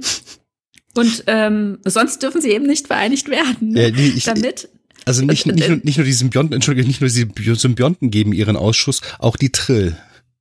Ne, die, die opfern diese Was ganzen Sache. Naja, auch die humanoiden Trill, die Unvereinigten, die opfern ja. ihren Ausschuss und sagen, ja, geh du mal in die Höhlen. Du kriegst, du wirst niemals, du wirst niemals so einen, so einen Wurm eingepflanzt Nein, bekommen. Ich denke schon, dass es eine Berufung sein muss. Ne? also was wir auch. da gesehen haben, so dieser Tomen oder so, genau, als das, das war Berufung. Wir haben gesagt, das ist ein ganz schöner Nerd, der lebt dafür, der hat ein Gefühl dafür, der hat es, dem liegt das wirklich im Blut, äh, mit, mit den Symbionten zu kommunizieren und äh, das einzuschätzen. Und ich vermute ehrlich gesagt, deswegen dachte ich auch, dass die Ärztin zum Beispiel nicht vereinigt ist, dass es mit denen ganz genauso ist, dass mhm. sie eben auch ihr Dasein oder, so oder mönchmäßig, so Nonne Mönch. Na, weiß ich nicht. Also zumindest ihr Berufsleben. Also hier sehen wir ja nicht, dass die dann in diesem Trakt, sag ich mal, eingesperrt sind. Vielleicht ist das auch so. Ne? Okay. Unmöglich sind das so Novizinnen, keine Ahnung. Mhm. Also, aber die Ärztin, die hielt ich eben für nicht vereinigt.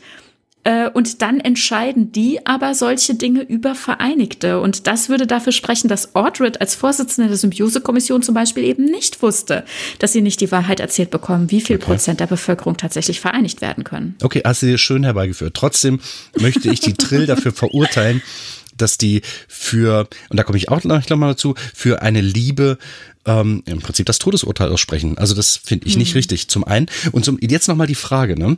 Wir sehen diese beiden äh, wunderschönen Damen.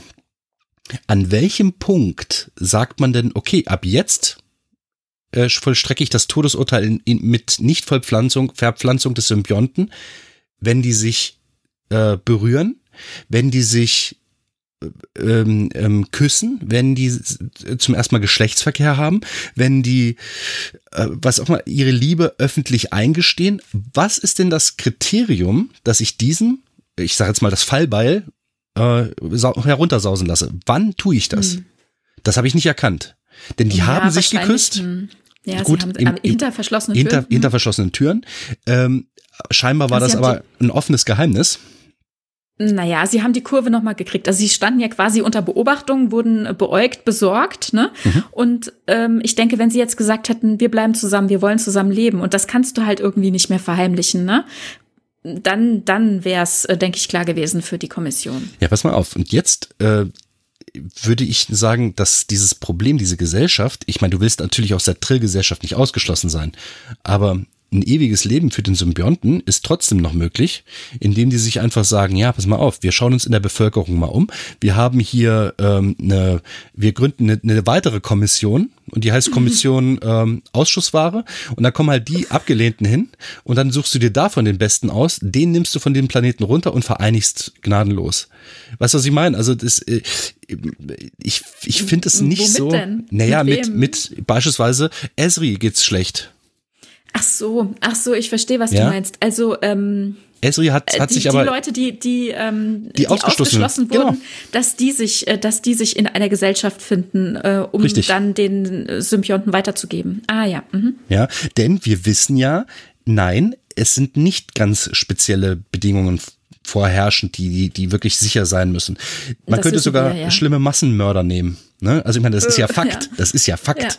Ja. Ne? Oder wir, wir ja, wissen, gut, wir wissen halt auch. war jetzt kein Massenmörder, aber. Mhm. Ja, ja, es ist ein Mörder. Ja, entschuldige. Ja, also rein mhm. theoretisch äh, die persönliche Eignung ist äh, eigentlich nur darauf gedacht, dass man dieses Wissen, dieses immense Wissen, diese immense Persönlichkeit, die sich da ansammelt, dass man die auch weiter in einem guten, und da ist halt die Frage, was ist denn gut, äh, in einem guten Weg weiterführt. Und diese Entscheidung, ich was gut oder schlecht ist, das entscheidet ja diese Kommission.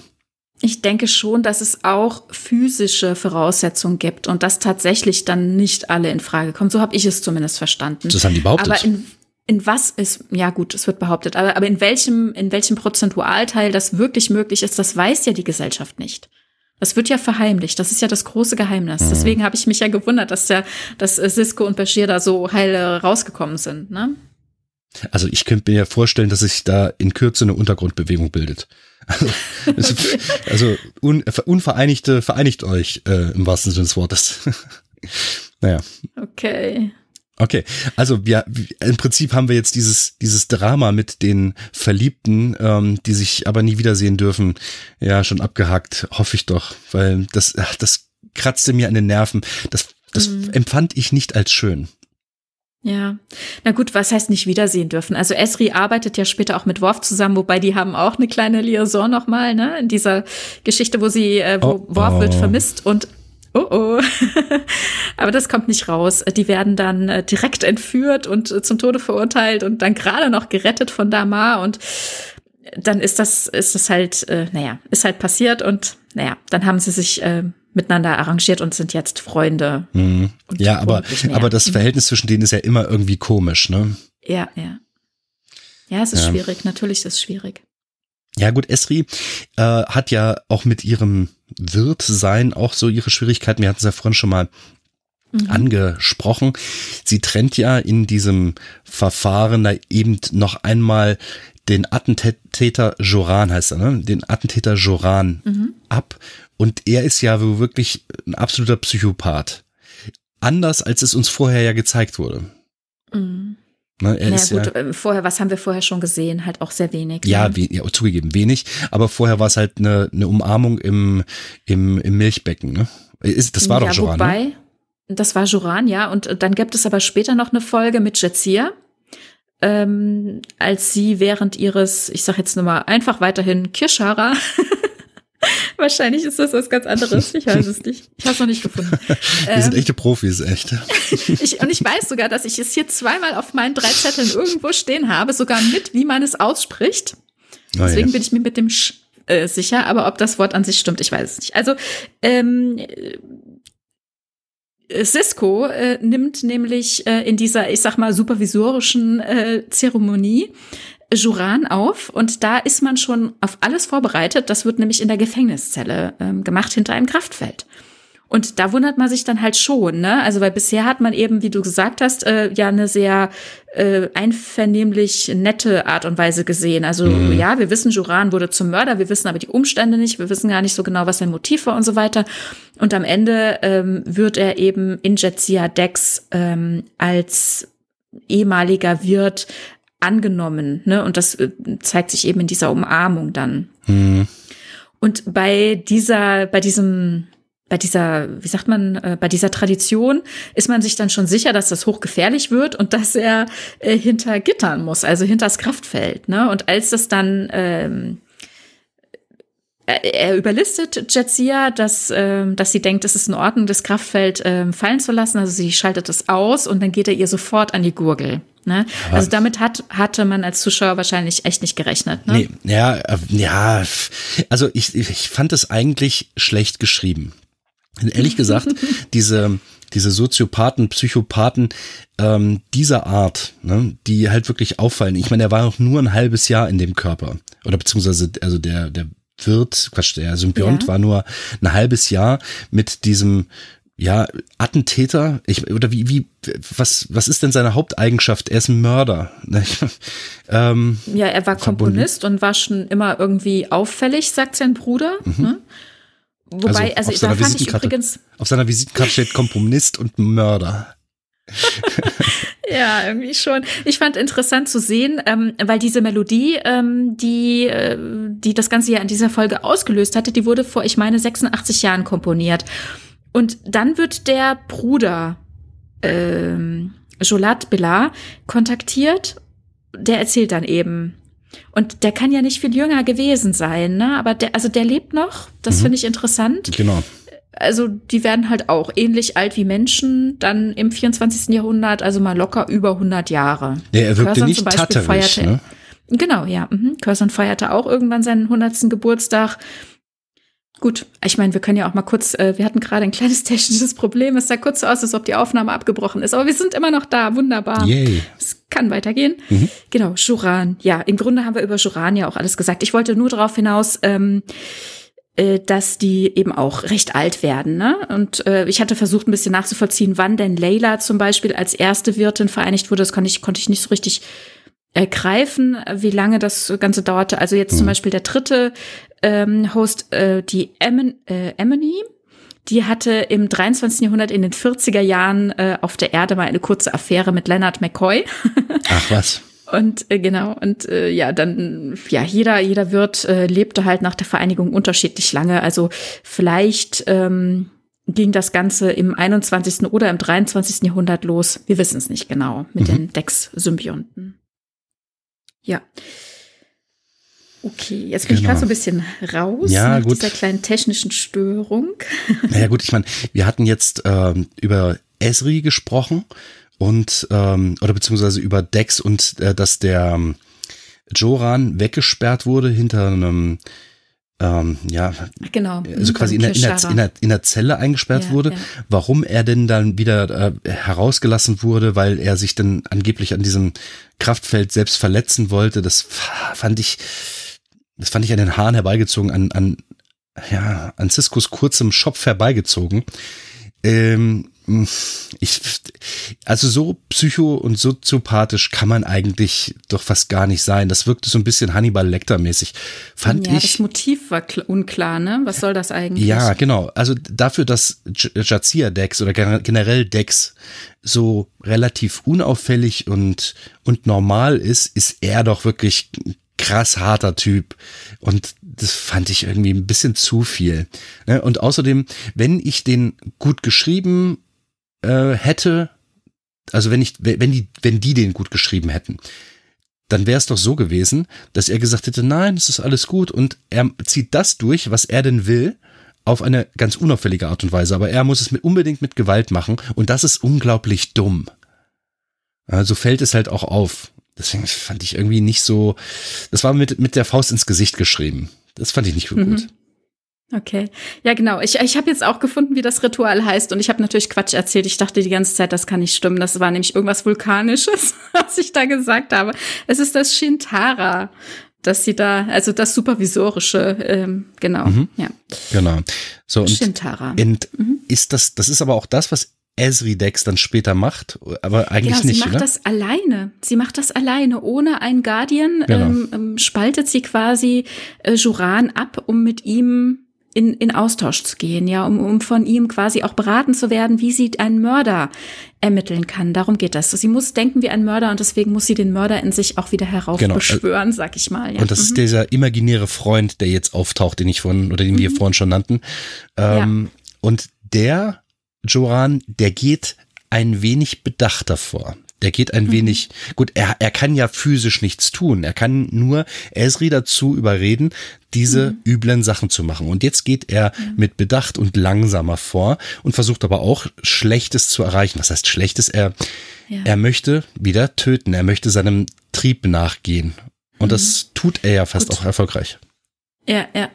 Also gut, ich habe eben gesagt, das Motiv ist unklar. Ich meine, vielleicht gut, vielleicht war Joran einfach, ich sag mal, psychotisch, ne? Und mhm. dann, ja, dann wäre die Darstellung vielleicht dann doch irgendwie mm, ja, aber dann, aber dann hätte man, ich meine, ich gehe mal davon aus, dass der Joran, der, der muss ja zumindest jugendlich gewesen sein, als, als ihm äh, Dex eingepflanzt wurde, ne?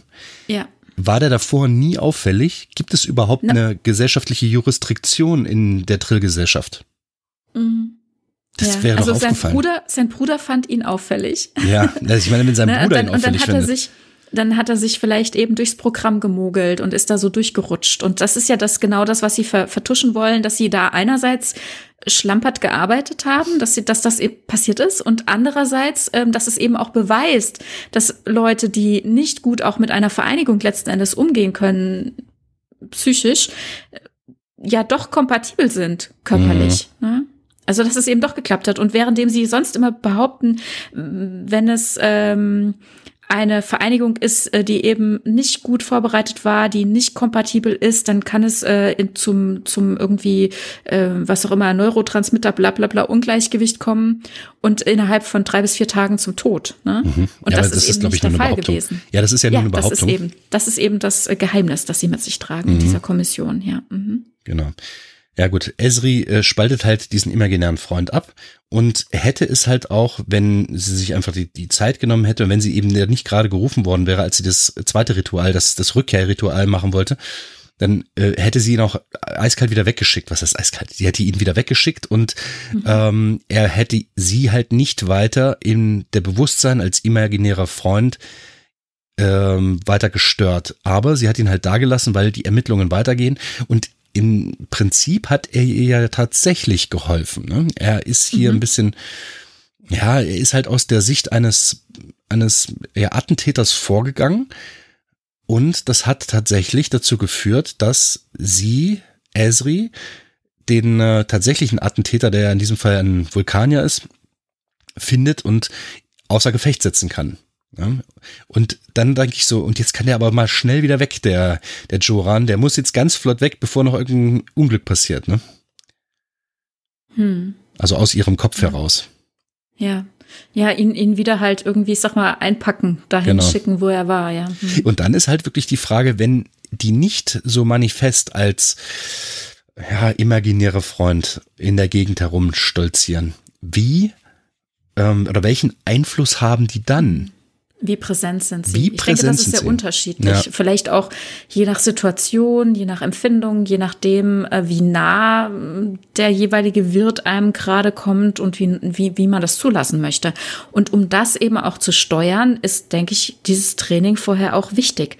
Denn vielleicht auch nochmal zur Erklärung, ähm, nachdem Jetsia gestorben ist und der Symbiont mit dem Schiff äh, wegtransportiert wird, also mit der Destiny, gibt es äh, gesundheitliche Probleme des Symplionten und ähm, zufälligerweise ist Esri Tegan an Bord äh, der Destiny als einzige Trill und ähm, ja, ich sag mal, opfert sich oder stellt sich eben bereit, äh, Dex das Leben zu retten und ist dann wohl viel zu lange mit ihm vereinigt, als dass man das wieder rückgängig machen kann. Aber sie war nie Kandidatin, sie war nie vorbereitet. Sie hatte eine 15-minütige Einweisung von jemand, der überhaupt gar keine große Ahnung von Trill hat. Mhm. Eben der Bordarzt hat das gemacht. Ne? Und dann kommt sie auf Trill an und dann sagt die Kommission, ja, hm, dumm gelaufen, da können wir jetzt nichts mehr machen. Da hast du ein paar Instruktionen, äh, da hast du ein paar Nachschlagewerke, guck mal, wie du klarkommst. So. Und sie kommt halt erstmal nicht gut klar. Sie ist sehr verwirrt, ne? schmeißt alles durcheinander, kann die Sachen nicht gut äh, trennen und äh, verliert so auch wirklich ihre Persönlichkeit in, äh, aus dem Blick. Und ähm, sie sagt ja dann auch, äh, als dann ähm, am Anfang der siebten Staffel sie äh, wieder zu äh, Benjamin Sisko kommt und sagt, ich glaube, du kannst mir helfen. Ich brauche hier ein bisschen ähm, äh, jemanden an meiner Hand, also an meiner Seite. Ich brauche eine Orientierung. Ich bin total verwirrt. Äh, und meine Familie und meine Freunde äh, erkennen mich quasi nicht mehr. Ich bin nicht mehr die, die ich mal war. Ich kann mhm. hier nicht weitermachen in meinem Leben. Ich muss hier irgendwo neu ansetzen und ich glaube, an deiner Seite bin ich gerade richtig, ne? Und mhm. sie braucht ja wirklich die ganze Staffel dann auch, um sich zu sortieren, sag ich mal. Ja, stimmt. Ich habe mal eine Metafrage. Mhm. Und zwar, gibt es einen Grund, warum Terry Farrell eben nicht mehr dabei blieb? Hatte sie keine Lust mehr? Wurde sie rausgeschrieben? Oder war das halt einfach an der Zeit, dass das jetzt mal ein bisschen geändert wird? Ich, ich, das, da, Im Hintergrund mhm. weiß ich nichts. Ja, okay. Also da gibt es äh, so viele Antworten, dass ich sagen würde, es ist die Frage, wen du fragst, welche Antwort es da gibt. Mhm. Also die Produzenten sagen, wir wollten nicht, dass sie geht und Terry Farrell sagt, ich wollte auch nicht gehen. Aber es gab halt nichtsdestotrotz einfach ähm, ja Unstimmigkeiten, die dann dafür gesorgt haben, dass es dann hieß, na ja, wenn das nicht gelöst wird, dann ist es halt zu Ende und das war dann halt auf beiden Seiten sozusagen so und ähm, es ist nicht so richtig klar. Auch die Schauspielerkollegen wollen da nicht richtig Stellung dazu beziehen. Und das letzte, was ich dazu hörte, war die letztjährige, äh, im letzten Jahr veröffentlichte Dokumentation What We Left Behind also die Deep Space Nine Dokumentation, wo sie ähm, über Jahre hinweg gedreht haben, auf Conventions zum Beispiel, wo alle Schauspieler zusammen saßen und sie in der Runde geredet haben oder auch mit äh, Produktionsleuten gesprochen haben. Das wurde dann halt so querbeet zusammengeschnitten, um da so ein bisschen Bild zu liefern. Und auch hier ist das Bild, das äh, von der Thematik ähm, vermittelt wird, halt einfach sehr divers. Ne? Also jeder hat ein bisschen einen anderen Blick. Mhm. Die einen sagen, na, die kam zu uns ins Büro und hat gesagt, sie hat Forderungen und wenn die nicht erfüllt werden, dann geht sie halt. Und wir haben gesagt, das passt nicht, dann musst du halt gehen. Und dann hat sie gesagt, okay, dann gehe ich eben. Und sie sagt, na ja, es, es, es hat halt irgendwie nicht so gut äh, gepasst. Ich hatte, äh, ich, es wird gesagt, sie wollte mehr Geld. Ich weiß es nicht genau. Ähm, keine Ahnung, äh, oder, oder man wollte an ihrer Rolle irgendwie nichts ändern oder, oder sie umschreiben, ich weiß es nicht genau. Also es passte von ihrer Seite irgendwie nicht so richtig und man hat gesagt, nein, nein, wir wollen das so und so und wenn dir das nicht passt, dann musst du halt gehen und dann ist sie halt rausgeschrieben worden. Also jede Perspektive hat da so ihre Meinungen. Ich glaube, mit den Jahren äh, verschwimmt es natürlich auch mit viel Emotionen. Also sie wurde in der Dokumentation gezeigt, ähm, in dem Zusammentreffen mit ihren Kolleginnen, wo sie sehr gerührt war und auch äh, sehr getroffen, wo sie nochmal gesagt hat, ich wollte eigentlich nicht gehen. Das, das hat sich so ergeben und dann wurde ich plötzlich rausgeschrieben und es ist total unfair und ich fühle mich schlecht behandelt quasi.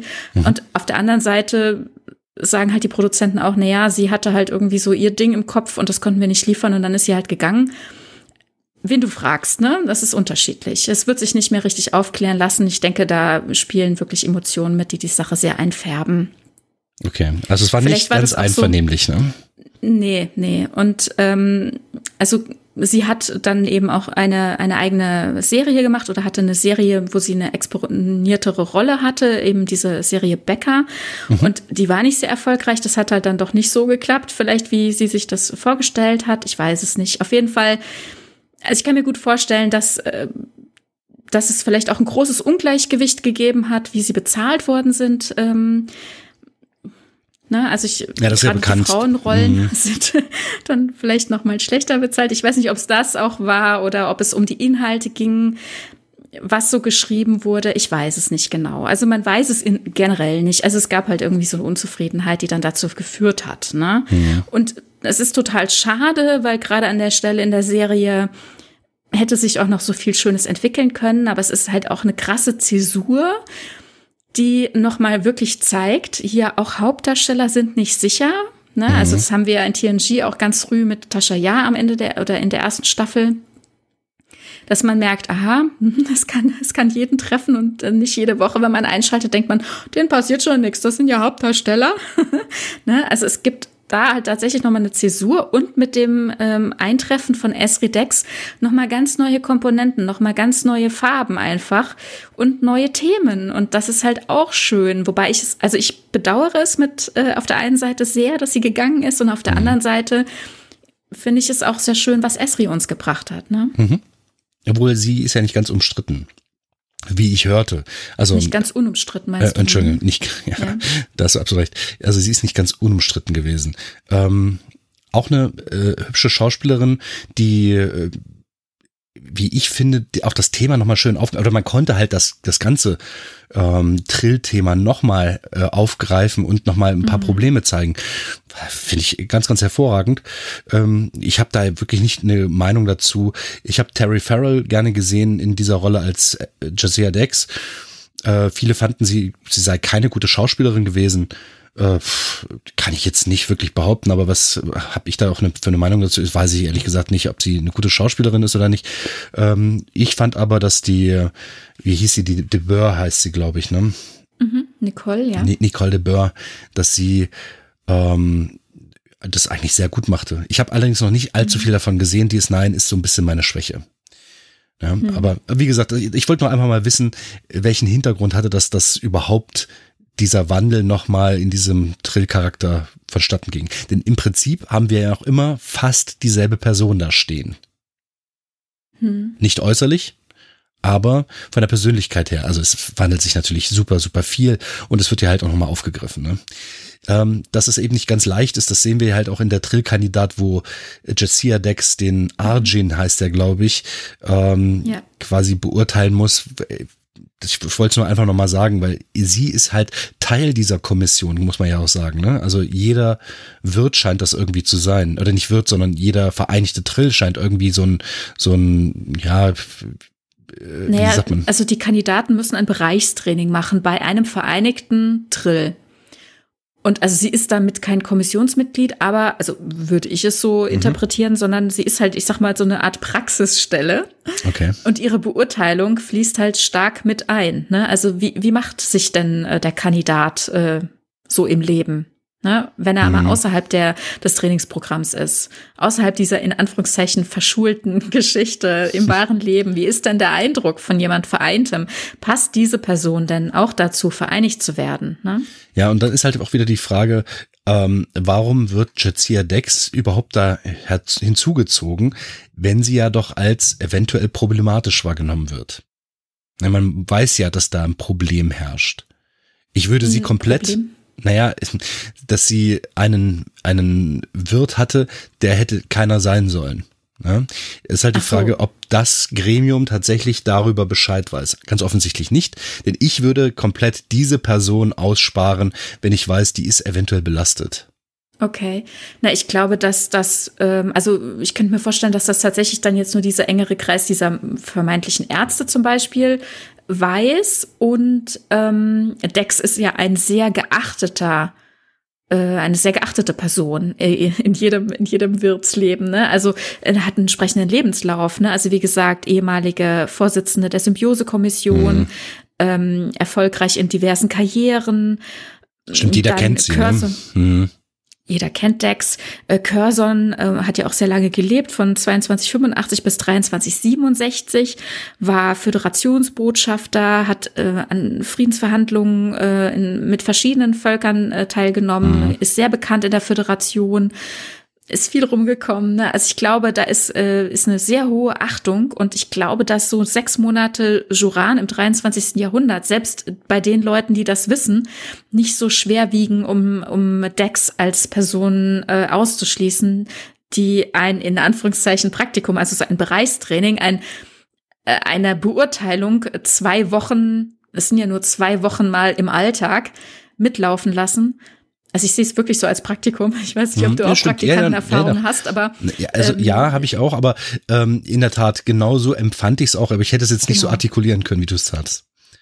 Und also ich ich äh, ich habe sehr viel Praktikumserfahrung. Also allein in meinem Studium war wahnsinnig hoher Praktikumsanteil und ich nehme auch gerne Praktikanten oder äh, Mentees und äh, ich ich äh, kann das ich kann das ganz gut nachvollziehen. Auch wie sie sich äh, gefühlt hat, beispielsweise, weil bekannt ist, und ich dachte, darauf willst du hinaus, dass Curzon Dex oder das Dex so generell ähm, in den letzten 300 Jahren sehr viele Kandidaten abgelehnt hat. Ich glaube irgendwie so 58 oder 68, ich meine 58 Kandidaten abgelehnt hat und ähm, dass eben hier Arjun um Neuzuteilung gebeten hatte, weil er dachte, oh, da habe ich es besonders schwer, habe ich keine Chance, ist total hm, streng und das wird nix. Und sie muss sich ja in dieser Rolle auch neu finden. Ne? Also einerseits sagt sie am Anfang, ich bin ja Jetsia, ich bin ja ganz anders, ich bin nicht Curzon, ich will hier niemanden brechen, denn sie selbst war ja auch beim Bereichstraining bei Curzon und sagt, sie hat sich jeden Tag in den Schlaf geweint und ähm, ist abgelehnt worden von ihm. Ja, aber aus einem ganz anderen Grund, als sie eigentlich erwartet hatte. Ja, mittlerweile weiß sie das zwar schon an der äh, Stelle in der Serie, warum, dass eben, dass er sagt, ich war in dich verliebt und deswegen habe ich dich abgelehnt. Ja, aber warum ähm, weiß sie es denn nicht, nachdem sie vereinigt wurde mit ihm? Das, das habe ich auf jeden Fall gesagt, das ist nicht so klar, mhm, ne? Genau. Keine Ahnung. Also, aber spätestens nach eben dem äh, Shintara, so heißt es nämlich, weiß sie das ja jetzt. Und dass sie das aber dem Arjun nicht auf die Nase bindet, das ist äh, sehr verständlich für, ja, für mich. Klar, also, dass sie an ihrer alten Version dann festhält und sagt, ich weiß das nicht, es ist halt einfach so gewesen. Aber das hat sie ja damals motiviert, ne, um, äh, um dafür zu kämpfen, um zu sagen, ich kann das doch und ich bewerbe mich nochmal. Und sie ist die einzige oder die erste gewesen, die es dann tatsächlich dann doch geschafft hat beim zweiten Anlauf. Und, ähm, und wie sie sich da finden muss, ne? Wie sie dann zwischendrin merkt, hey, äh, ich finde dem seine Motivation tatsächlich fragwürdig. Und ich glaube nicht, dass der weiß, wer er ist. Und ich glaube, der will hier nur das Ziel seines Vaters leben. Und danach hat er gar keinen Plan, der weiß überhaupt nicht, was er machen will. Und so jemanden kann man vielleicht keinen Symptomen geben. Ich habe mich noch nicht entschieden, aber ich werde hier kritisch drauf gucken. Und das sagt sie ihm ja auch. Und dann fährt er sie an und sagt, ah, ich wusste, das ist typisch Dex, ja, ich bin mhm. halt quasi schon rausgefeuert und alles und wie sie sich ja in diesem Prozess auch finden muss als Dozentin oder eben als äh, beurteilende Person, fand ich sehr nachvollziehbar, kann ich gut nachempfinden. Geht, mhm. Ging mir auch schon so. Mhm. Ja, wo wollte ich hin, worauf wollte ich hin? Ich, will, ich will auf gar nichts raus. Ich habe ich hab keinen Plan, du hast den Plan. Ähm, Was? Ähm, naja. Äh, nee, weil du fragtest, worauf, worauf ich hinaus will, wollte, so. das sei nicht klar. Nee, ich ich habe ich hab überhaupt keinen Plan. Ich, ich spreche nur Sachen an und du füllst sie mit Leben. Ähm, okay. Genau, Arjun. Also das ist halt so eine Sache gewesen. Er hat, äh, also die, dieses Verhältnis zwischen den beiden und dass man eben nochmal in Jazia oder in Dex hineinfühlen kann, eher in Jazia viel mehr, als sie eben noch nicht vereinigt war. Das fand ich eine ganz, ganz äh, schöne Sache, dass eben sie auch nochmal darüber spricht, wer ist denn Jazia unvereinigt gewesen? Und darüber haben wir mhm. relativ wenig erfahren bisher. Und fand ich an dieser, in dieser Folge, der Trillkandidat hieß die ganz schön. Ja, ja, das stimmt. Ähm, also da frage ich mich manchmal auch, wie das mit ihrem Leben überhaupt alles so geklappt hat, ne? Weil ähm, als sie auf die Station kommt, ist sie, glaube ich, 28 und sie hat drei Jahre lang äh, als Trill-Neuling verbracht. Also sie war ewig lange auch Kandidatin, mhm. wurde ja, wie gesagt, abgelehnt, dann hat sie es wieder versucht und so weiter. Und dann, und vorher hat sie ja auch die Sternflottenausbildung gemacht, hat auf der Erde mal gelebt und hat alle möglichen Abschlüsse gemacht. Mhm. Also du musst mit zwölf Jahren angefangen haben, ne? Ja, also, ne? Und dann sagt mhm. sie ihm quasi, und bevor ich vereinigt wurde, ich wusste nichts vom Leben. Und ich denke mir, okay. Na gut, okay. Ich meine, im Verhältnis zu dem, was sie dann an Erfahrungsschatz durch ja, die Vereinigung erlangt, kann man das schon glauben. Aber vorher hat sie auch wahnsinnig viel gemacht. Aber ne? sagt sie nicht auch irgendwann, dass sie zwei Doktortitel hat? Ich glaube, das habe ich irgendwann mal gehört. Und das ist dann natürlich, äh, wie soll sie das denn noch gemacht haben? Dann hat sie mit, mit sieben angefangen zu studieren. naja, wahrscheinlich dann äh, im Rahmen der Sternflottenausbildung. Also ich habe es hm. hier irgendwo aufgeschrieben, sie hat Abschlüsse in äh, aus dem Kopf Xeno, Xenobiologie oder so. Irgendwo habe ich es stehen. Keine Ahnung. Oh, sie ist der ich Michael weiß es nicht mehr. naja gut, also es werden eher nur die Besten der Besten genommen, naja, ne? okay. Äh, schon mal als Kandidat. Und dann musst du auch noch herausragend sein. Also dass da Überflieger auftauchen, das ist schon klar. Ja klar. Ja gut, sie ist ein Überflieger gewesen. Das, das merken wir oder das hören wir ja immer wieder. Ja. Na, sie ist ja ganz also so von gewesen. ihrem, von ihrem Hintergrund, was sie schon alles auch erreicht hat, ähm, das erfahren wir auch in Staffel 1, Folge 8, der Fall Dex. Vielleicht hast du die Folge auf dem Schirm. Da wird sie nämlich mhm. angeklagt für ein Verbrechen, das man Curzon Dex, also ihrem Vorgänger, vorwirft. Ja, genau. Und das fand ich auch spannend. Sehr. Ähm, denn, also die Diskussion, kann man denn einem späteren Wirt vorwerfen, was jemand vorher getan hat, ist schon krass. Also wer hat das denn getan? Wer war denn der Verursacher? Also sie gehen alle dann auch in diesem Prozess. Es gibt ja so eine kleine Anhörung, ob sie denn ausgeliefert wird. Und wenn sie ausgeliefert wird, wird sie dort zum Tode verurteilt, weil man legt, äh, also wirft ihr vor, äh, jemanden ermordet zu haben. Und da wird dann eben auseinanderdividiert, inwieweit sie, Jetsia, für Dinge verurteilt werden kann, die vermeintlich beispielsweise Curzon getan hat. Aber da wird komplett außer Acht gelassen, wo ist denn Dex? Na, also es ist halt auch wieder eine frühe Folge, es ist äh, Anfang Staffel 1. Aber da frage ich mich dann halt auch, wieso wird nicht hinterfragt, ob diese potenzielle Tat nicht auch zum Beispiel von Dex ausgegangen hätte sein können. Genau. Und der ist ja noch da, ne? Genau naja. das habe ich, genau das habe ich auch gedacht. Ich habe gedacht, die sind ja vereinigt und da entsteht eine neue Person. Das wird, darauf mhm. wird ja immer wieder beharrt. Also in dieser Folge wird ja immer gesagt, ja, mit der Vereinigung von Jazia und Dex entsteht ja eine neue Person. Das ist ja alles schön genau. und gut. Aber damals ist ja auch eine neue Person entstanden. Und wer sagt denn, wie du es auch schon sagtest, wer sagt denn, dass der Symbiont nicht der Täter war? Ja, also um es aufzulösen, es gab gar keinen. Äh, Korrekt. Also äh, äh, ja, die Person ist gestorben, aber es kommt dann am Ende raus, äh, die war selber der potenzielle Verräter. Also Curzon ist unschuldig, wollte aber nur die Witwe des äh, Toten schützen, denn er hatte ein Verhältnis mit der Witwe. Mhm. Und ähm, das äh, respektiert auch Jetsia und hätte sich ja verurteilen lassen zum Tode, um auch das Ansehen und den Ruf der Witwe zu schützen und wird dann mhm. letzten Endes von dieser entlastet, ja. Also so viel zum Thema äh, allem Schutz dem Symbionten. Mhm. Äh, widerspricht dem wieder so ein bisschen, wobei das halt ja. ihre ihre Entscheidung ist, nicht der das, die Entscheidung ja. des Gremiums. Genau, aber es kommt auch jemand von Trill zu dieser Anhörung, um sie quasi mit zu vertreten.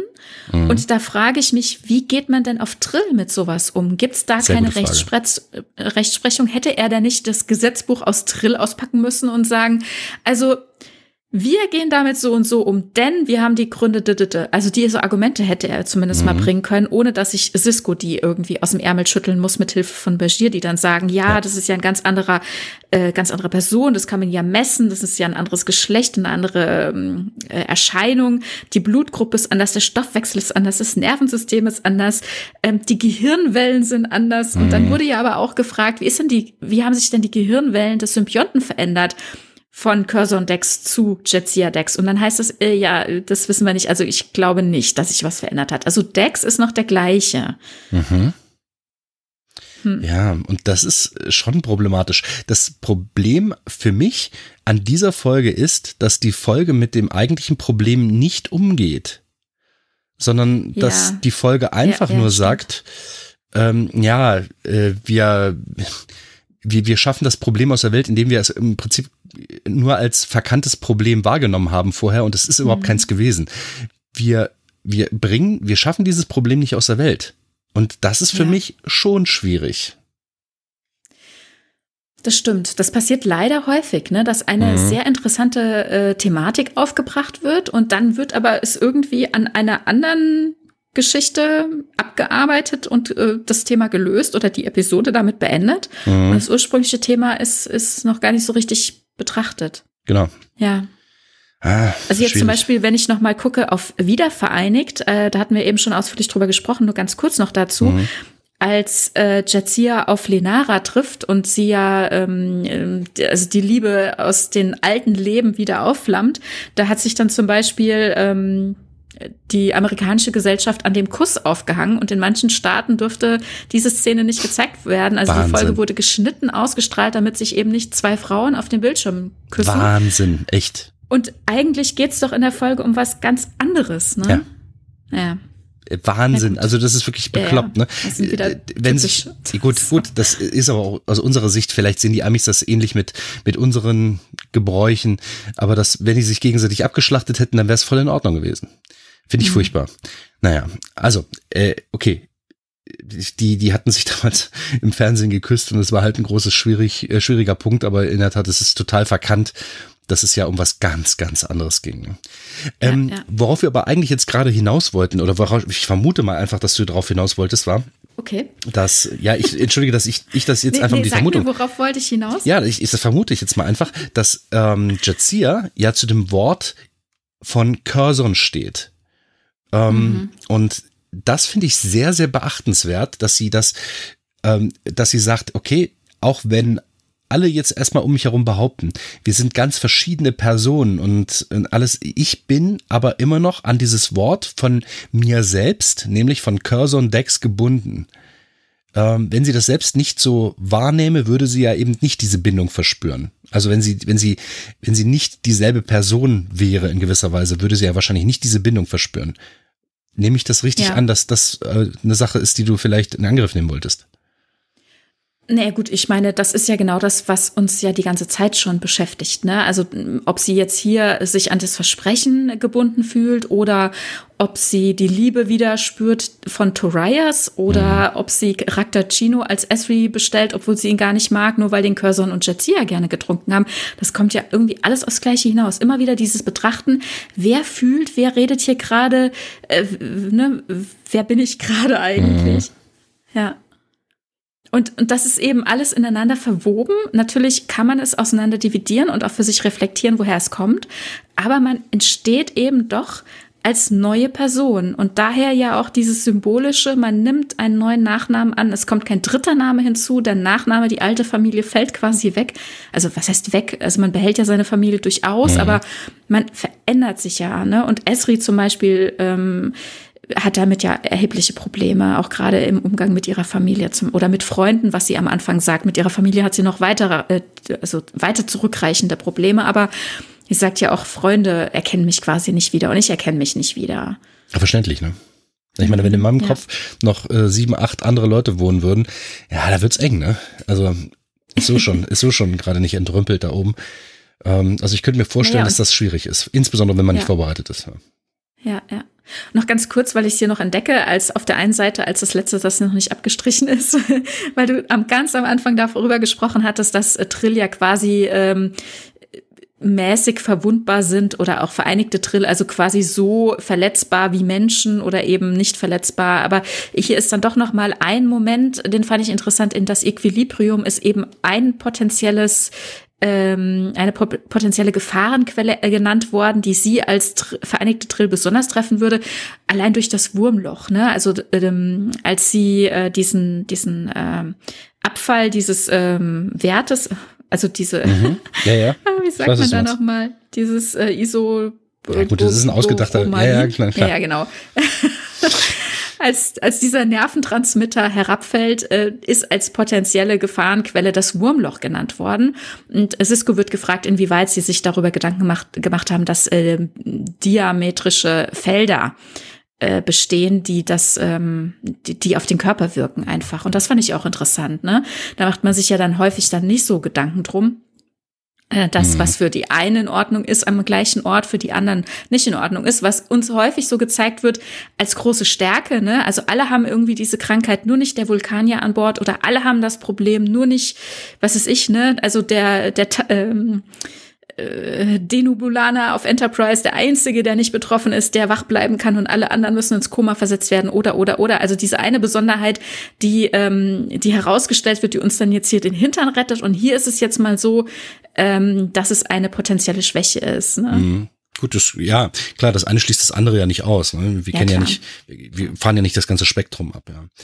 Genau, aber da muss man dann halt auch dran denken. Ne? Also oder zum Beispiel, also was ich halt im Zuge meiner Recherche gesehen habe, ein Teil, ein Handlungsstrang einer Folge ist eben auch, äh, dass sie einen kardassianischen Rattenbefall auf Deep Space Nine haben und sie versuchen den äh, dem Herr zu werden und alle finden es irgendwie nervig oder auch Jetsia findet es total spannend, weil sie hat noch nie so eine gesehen und sie mhm. geht dann auch auf äh, auf die Suche und äh, dann hat dann hat ähm, O'Brien die Idee, man könnte ja so einen ganz hohen Ton durch die ganze Station ähm, senden, den, den kann man fast nicht hören oder der ist äh, gar kein Problem für uns. Und dann kommt aber Quark rein und hört den Ton und bricht unter Schmerzen zusammen und ist quasi für einen Moment lang taub und, und ist total verwirrt, ja. Und O'Brien denkt sich so, hä, was los? Also quasi dieser Hundepfeife-Effekt, ja. ja. Und genau. da hat sich dann vorher keiner Gedanken gemacht, ja, ob die Frequenz für alle an Bord in Ordnung ist. Ja, ne? Frequenz hin oder her, die haben einfach riesen Ohren, ne? Die sind, ja. diese, die Ferengi sind ganz Ohr, das kann man schon fast sagen, ne? ja. Ja. Also, oh worauf, wohin ja. ich aber eigentlich auch nochmal steuern wollte, war der Blutschwur. Und ähm, ah ja, ah ja. Und das ist, ich glaube ich, auch nochmal eine ganz, ganz wichtige Sache, e, eben auch in Verbindung mit ähm, äh, dem Schwur, den sich in der Fall Dex äh, Jazia ja gewogen fühlt, ist es dasselbe auch nochmal mit ja. der Blutschwur, dass sie sich auch an diesem Racheschwur, den sie als Curzon, ich glaube auch als Curzon mhm. gegeben hat. Ja. Also Curzon ist echt schon ein ganz schöner Halodri gewesen. Ne? Ähm, ja gut, der hat auch sehr lange gelebt als äh, ja, Wirt. Ne? Wie gesagt, von 85 bis 23, 67, das war lange Zeit. Ja, stimmt. Naja, auf jeden Fall hatte er Und Verbindungen. Als Botschafter ist er sehr rumgekommen. Ja, ne? ja wobei man als Botschafter. Als Botschafter war er zum Beispiel an den Kitomer-Verhandlungen mit beteiligt. Mhm. Deswegen hat er ja diese guten Beziehungen und diese Freundschaften auch zu den Klingonen. Ja, ja, aber sich dann in solche, also als Botschafter in solche Kleinkriegereien da hineinziehen zu lassen. Gut, das ist aber der Way of Life. Ja. ja. das ist aber schon auch ein bisschen der Way of Life von den Klingonen zugegeben. Ja, er ist ein Halodri. Ja. Er, er ist schon ein Typ, der, der alle Weltmeere bereist hat. Ja. Aber Jazir sieht sich auch an diesen Schwur gebunden und mhm. ähm, muss sich natürlich erstmal vor den anderen Klingonen beweisen, dass diese Ha, Frau, ähm, naja, dann plötzlich äh, dann doch der harte Dex ist, den, den sie erstmal nicht auszustrahlen scheint. Und geht dann eben mit, äh, diese, diese Rache zu vollziehen, wo das auch ein bisschen fraglich ist. Ist das auch, sie ist ja immer noch ein Sternflottenmitglied, ne? Darf sie das? Hm. Ich habe die Folge jetzt aktuell nicht nochmal geguckt. Ich weiß nicht, ob das thematisiert wird, ja. ob sie dafür extra den Dienst quittiert, wie damals Worf, als er auf eigene Faust äh, nee. losgereist ist. Macht sie nicht. Macht sie nicht. Nein, macht mhm. sie nicht. Sie spricht aber mit, ah, wie heißt sie? Ähm, Kira? Mit Kira, ja, danke. Sie spricht mit Kira darüber, weil sie sagt, ja, du warst ja auch mal Attentäter, wie war das denn für dich? So ungefähr. So. Und, und Kira sagt, wow, was? äh, was, was hast du vor? Ich so, na, ach, na, nichts, nichts, nichts. Ach, nichts. Ähm, also so, das ist jetzt sinngemäß, so ganz grob, ne? Ja, ja, ähm, ja. Und als sie dann aber auch danach, nachdem, ich weiß auch nicht, ob das groß bekannt wurde, ne, dass, dass ihr Patenkind mhm. gerecht wurde. Also nur noch mal, dass okay. äh, äh, die lieben HörerInnen das wahrnehmen oder, oder nochmal in, danke, äh, das in Erinnerung haben. Es geht darum, als Curzon hatte er in Verbindung mit den Klingonen einen Patensohn und für dessen Tod durch die Hand des ja dann eben äh, zu rächenden, nee, zu zu tötenden äh, ist eben dieser dieses Patenkind zu Tode gekommen und deswegen ist eben diese, dieser Rachebund zustande gekommen, der Albino wird er genannt. Mhm. Es wurde dann ja auch theoretisiert, ob das vielleicht ähm, äh, der Dingens ist, wie heißt er aus, ähm, du weißt aus schon. Discovery, der Albino. Mhm. Der Albino, ich, ich komme gerade nicht drauf. Er ist ja wurscht. Jedenfalls, ähm, das wurde ja theoretisiert, es ist, ist er aller Wahrscheinlichkeit nach nicht, denn er ist ja dann tot. Mhm. Er hätte aber trotzdem sein können, aber dann wäre er halt super alt. Ist ja wurscht. Jedenfalls ist ähm, die, ähm, ist Jazia. Zeitkristalle. Ja, okay. Ich, ach komm bitte, nee. Zeitreise nee, nee, nee. ist schwierig. Mach das, Fass, mach das Fass gar nicht auf. Komm, nee, weiter, nee, weiter, das weiter. ist gefährlich. Also die äh, Jazia ist Patentante, in diesem Fall noch Patenonkel. Äh, ja. Später wird sie halt Patentante gewesen sein. Oh, das ist, äh, dafür muss noch eine Zeitform erfunden werden. Oh, ich liebe das, ich liebe das, ja. Ja, ja, ja, weil sie ist ja dann, naja gut, also sie ist irgendwie auch noch Patentante, das wird ja auch anerkannt und mhm. geht dann eben mit den drei anderen Klingonen, drei anderen, äh, geht mit den drei Klingonen dann eben auf diesen Rachefeldzug und ähm, und also wie, also die bekämpfen ja quasi ein ganzes Heer an, an Gegnern. Ne? Und äh, mhm. zwei fallen tatsächlich in dieser Schlacht. Mhm, mh. Einer kommt mit, mit ihr davon. Auf jeden Fall kehrt Jazir ja wieder auf die Station zurück. Und dann gibt es so einen, so einen merkwürdigen Moment mit, mit Kira auf der Station. Sie schauen sich so an und ähm, Jazir meidet den Blick von Kira. Und ich glaube, Kira weiß genau in diesem Moment, ah ja, ja, sie hat Rache mhm. genommen. Mhm. Und nochmal, und dann taucht wirklich diese Frage nochmal in meinem, vor meinem geistigen Auge auf. Ist das korrekt? Ist das das richtige Verhalten eines Sternflottenoffiziers? Und ich habe Bauchschmerzen dabei. Mhm.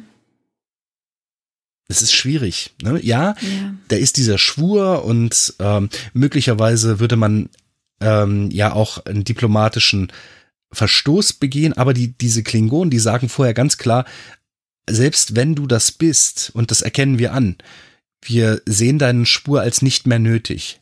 Mhm. Sie geben ihr die Option zu sagen, nein, okay, das musst du jetzt definitiv nicht mehr tun. Wir werden das jetzt aber durchziehen. Und sie sagt aber, nein, ich bestehe drauf. Ist das das ja. Verhalten eines Sternenflottenoffiziers? Und ich, meine Antwort wäre nein. Ja. Schwierig. Darauf gibt es, glaube ich, keine richtige Antwort. Mhm. Es ist, ja also aus irdischer Perspektive würde man sagen, es ist so menschlich. ja, aber das ist sie ja ähm, auch nicht. Das ist sie auch nicht, genau. Und also sie, sie fühlt sich als Trill an diesen, an diese klingonische Ehre gebunden. Und das steht in dem Moment über mhm. ihrer Uniform. Ja. Also es ist halt einfach nur Sehr wahrzunehmen, dass, dass dieser ja. Schwur auch über ein Leben hinaus, nämlich ihr eigenes, bestehen bleibt und ihr auch noch ja. so wichtig ist, dass, weil ich, sie hätte da mal locker sterben können. Und wieder wird ja. der Symbiont mal einfach in Gefahr gebracht. Mhm. Auf einem fremden Planeten, wo es mhm. keine Möglichkeit gegeben hätte, ihn gut äh, wegzubringen. Ganz ja, genau. Genau. Ja. Und das ist. Und ich bin mir sicher, dass das, wenn das die Kommission gewusst hätte, auch nicht äh, gebilligt gewesen wäre. Aber was wollen die denn machen? Na, die können die ja nicht trecken. Also vielleicht schon, aber hätte man können. Nee, also, ne, was Star will man denn machen? Ne? Also es ist wieder, es ist wieder genau die gleiche Situation. Mhm. Du bist äh, gebunden, verpflichtet. Genau das gleiche ja auch mit dieser bescheuerten Anhörung da in der Fall Dex, ne? Wo sie ja auch äh, um, um, um ihr Leben bangt. Oder sie bangt nicht, aber ne, es steht, äh, es hängt das Damoklesschwert über ihr. Und da müsste ja die Kommission eigentlich eingreifen und sagen, Moment, das ist ein, ein, äh, ein Vorwurf, den Curzon betrifft und der lebt nicht mehr. Jazir ist hier raus, alles äh, für den Symbionten, das kann nicht sein. Ne? Mhm. Ja. Mhm. Ja, schwierig, sehr schwierig. Aber also gut. Ich glaube, es gibt keine halt, klaren Antworten. Ne? Das ist nein, nein, gibt es nicht. Also was uns auf jeden Fall ähm, dieses ganze Bild hier bisher zeigt, ist, dass es halt auch mit großer Inkonsistenz passiert ist. Es ist, ähm, äh, wie sagt man so schön, historisch gewachsen. Die Autoren haben immer wieder was Neues äh, hinzugefügt. Äh, der Charakter musste sich entwickeln und ähm, also auch die Zahlen, die uns gezeigt werden, die uns gesagt werden, wie viel Drill-Kandidaten gibt es jedes Jahr, wie viel Symbionten gibt es potenziell jedes Jahr. Das ist alles von Folge zu Folge unterschiedlich. Sogar die Synchronisation hat hier auch schon um ein Zehntel manchmal reduziert. Mhm. Anstatt 500, also im O-Ton 5000 Kandidaten pro Jahr im Trainingsprogramm macht die, macht die Synchronisation daraus dann mal 500. Äh, wahrscheinlich haben die dann auch gesehen, dass diese ganzen Dimensionen alle nicht zusammenpassen. Also in jedweder Hinsicht wird hier halt immer weiter entwickelt und weiter gearbeitet und das ist ja auch sehr natürlich für eine Fernsehserie, ne? Ja. Gut, also ich habe, also mir drängt sich irgendwie das Gefühl auf, dass das alles erstunken und erlogen ist, was die Trill sagen. Also nicht alles, sondern große Teile davon, weil ja. was können wir denn überhaupt noch glauben? Ne? Es gibt viele Sachen, wo wir sagen, ja, okay, das, das ist jetzt so und so, und dann ist es dann doch nicht, nicht wieder so. Ne? Also wir sehen die Trill am Anfang, also das widerspricht sich auf andere Art und Weise in TNG äh, in einer gewissen Art und Weise. Da wird halt das Konzept uns vorgestellt und jetzt sehe ich mal diese mhm. Konzeptart äh, einfach mal übertragen auf die neueren Trill und jetzt will ich mal auf auf die Äußerlichkeiten nicht eingehen. Aber ja. dort, und das ist ja das Schöne, dass man so dieses Kontroverse da auch nochmal auftun kann. Und äh, die diese ganze gesellschaftliche Sache und so, es, ist, es wird ja immer mehr, aber dann widersprechen sich so Sachen und die widersprechen sich innerhalb dieser Gesellschaft oder diese Leute widersprechen sich auch innerhalb einer Folge. Und das ist so, oder, oder vielleicht ist es mir auch einfach nicht gut genug erklärt gewesen also ich könnte damit echt gut leben, wenn die sagen würden, ja, okay, wir erklären das oder wir, wir sind halt wirklich, oder die sagen halt von sich selbst einfach, wir sind ähm, leider dazu gezwungen, hier und da und dort Lügen ähm, zu fabrizieren, damit eben unser Volk ruhig bleibt. Das ist übrigens ein Vorgehen eines Diktat Diktators. Also das ist, mhm. ja, das finde ich, finde ich schwierig. Ne? Also das Gefühl hatte ich die ganze Zeit. Das ist ganz klar eine verhohlene Diktatur. Wenn man ähm, dieses Mittel eines oder die Vergabe des Symbionten als eine Ressource auf diesem Planeten sieht. Und so empfinde ich das. Und wenn mhm. eben das einigen Trill, einigen Wirts, also potenziellen Wirten vorenthält und diese belügt, damit die ruhig bleiben. Also ganz klarer geht es nicht, also das ist für mich eine Diktatur, auch wenn das jetzt nicht auf politischer Ebene, sondern auf Ressourcenverteilungsebene, ne, so Oligarchie ist. Ja, Oligarchie trifft es wahrscheinlich eher, ne? Das ist ja so ein Wirtschaftsding. Hm. Hm. Wirtschaft. Ja. hm. Ja. Gut, es betrifft halt nur einen kleinen Teil der Bevölkerung. Wir wissen ja gar nicht, wie die sonst so leben. Wir haben von Trill, also vom Planeten selbst, ja so gut wie gar nichts gesehen. Wir mhm. kennen nur diese Strukturen um die Vereinigung. Das Rest, restliche Leben ist uns ja sehr fremd. Genau. Also gut, wir sehen einmal äh, die Familie von Esri, die besucht wird, aber ansonsten, und ich glaube, die wohnen auch nicht mal auf, äh, auf Drill, die haben irgendwie so eine Bergbaugeschichte. Mhm. Ähm, ja, und wir schauen in das Wohnzimmer von dem Bruder von Joran hinein. Aber er hält wirklich ja, nur einen kurzen Moment, aber das ist halt alles, ne? Ja, ja, aber von der Gesellschaft wissen wir halt sonst Richtig. nicht so viel. Und das ist ja nur ein, ein kleiner Teil der Gesellschaft, die vereinigt sind. Und, und, und darum dreht sich das ja alles jetzt hier. Ne? Ansonsten erfahren wir von Trill nicht so viel. Wir wissen, dass die Meere wohl violett gefärbt sind. Da habe ich die Folge äh, Staffel 3, Folge 11 gefangen in der Vergangenheit Teil 1. Also beziehungsweise ich habe beide Teile nochmal gesehen, war sehr schön. Kann ich auch, okay. auch empfehlen, einfach nochmal zu gucken. Gerade jetzt auch vor dem Hintergrund der anstehenden Wahlen in den USA. Ähm, ansonsten sehen wir äh, oder erhören wir nur davon, dass es wunderschöne Eisklippen gibt, äh, die Jetsia so gerne besucht hätte in Equilibrium, genau.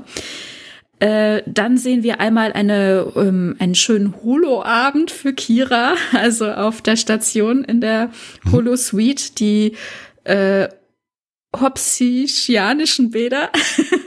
also im Grunde geht es darum, du, du läufst da in der Badehose und im Badeanzug rum und man sieht einmal schön Drillflecken von Kopf bis Fuß. Ah, okay. Lässt sich massieren und lässt sich im Spa einfach gut gehen. Und ähm, dann erfahren wir noch, ähm, das finde ich auch ganz schön, wenn es nochmal auch in, auch in andere Serien geht, ähm, dass Polytech äh, das wird erwähnt dort, ähm, also in äh, Picard äh, sehen wir auf dem Borg-Kubus in Karten und Legenden ja auch eine Trill. Mhm. Und deren Name ist so unfassbar schwer auszusprechen. Ich versuche es jetzt erstmal gar nicht. die ist eben ähm, äh, dort aus dem ähm, ja, vom, vom Polytech. und dann äh, kennen wir vom Wissenschaftsministerium eben auch noch Linara Kahn, von der wir ja schon ganz viel mhm. gesprochen mhm. haben, äh, wo eben dann kurz äh, auf der Kippe steht, ob sie von der Drill-Gesellschaft ausgeschlossen werden, wenn sie ihrer alten Liebe nachgehen. Und da eben noch anderen Wissenschaftlern. Und die sehen wir eben nur, aber wir sehen eben sonst nichts davon. Ne? Mhm. In Lower Decks sehen wir auch eine Trill, äh, von der erfahren wir auch so gut wie nichts. Ich habe jetzt gar nicht nachgeschlagen, ob wir den Namen alleine schon wüssten. Ich, sitze gerne mal an, auf der Brücke an der Ops und. Doch, doch, äh, doch. Ach, du meinst, halt. du meinst die Liaison von ähm, äh, Rutherford ganz am Anfang. Das ist, ist so eine Trill. Eine, ist das nicht die? Ist, ist, ist das sie? Ich glaube äh, schon. Oder bin ich, ich jetzt gerade nicht? Okay, doch, doch, doch, dann hatten die ein Date. Ja, ja, genau. Ja, genau. Genau, ja. Ähm, und jetzt, und da würde ich den Bogen äh, auch im Anblick, ich hätte gar nicht gedacht, dass wir über so ein Thema jetzt mhm. so lange sprechen werden. Ich äh, in Anbetracht der Zeit, wir können ja gleich nochmal gucken, ob du noch äh, sonst was hast, aber jetzt eben ganz aktuell die letzte Folge Discovery, da haben wir ja was Neues erfahren. Mhm.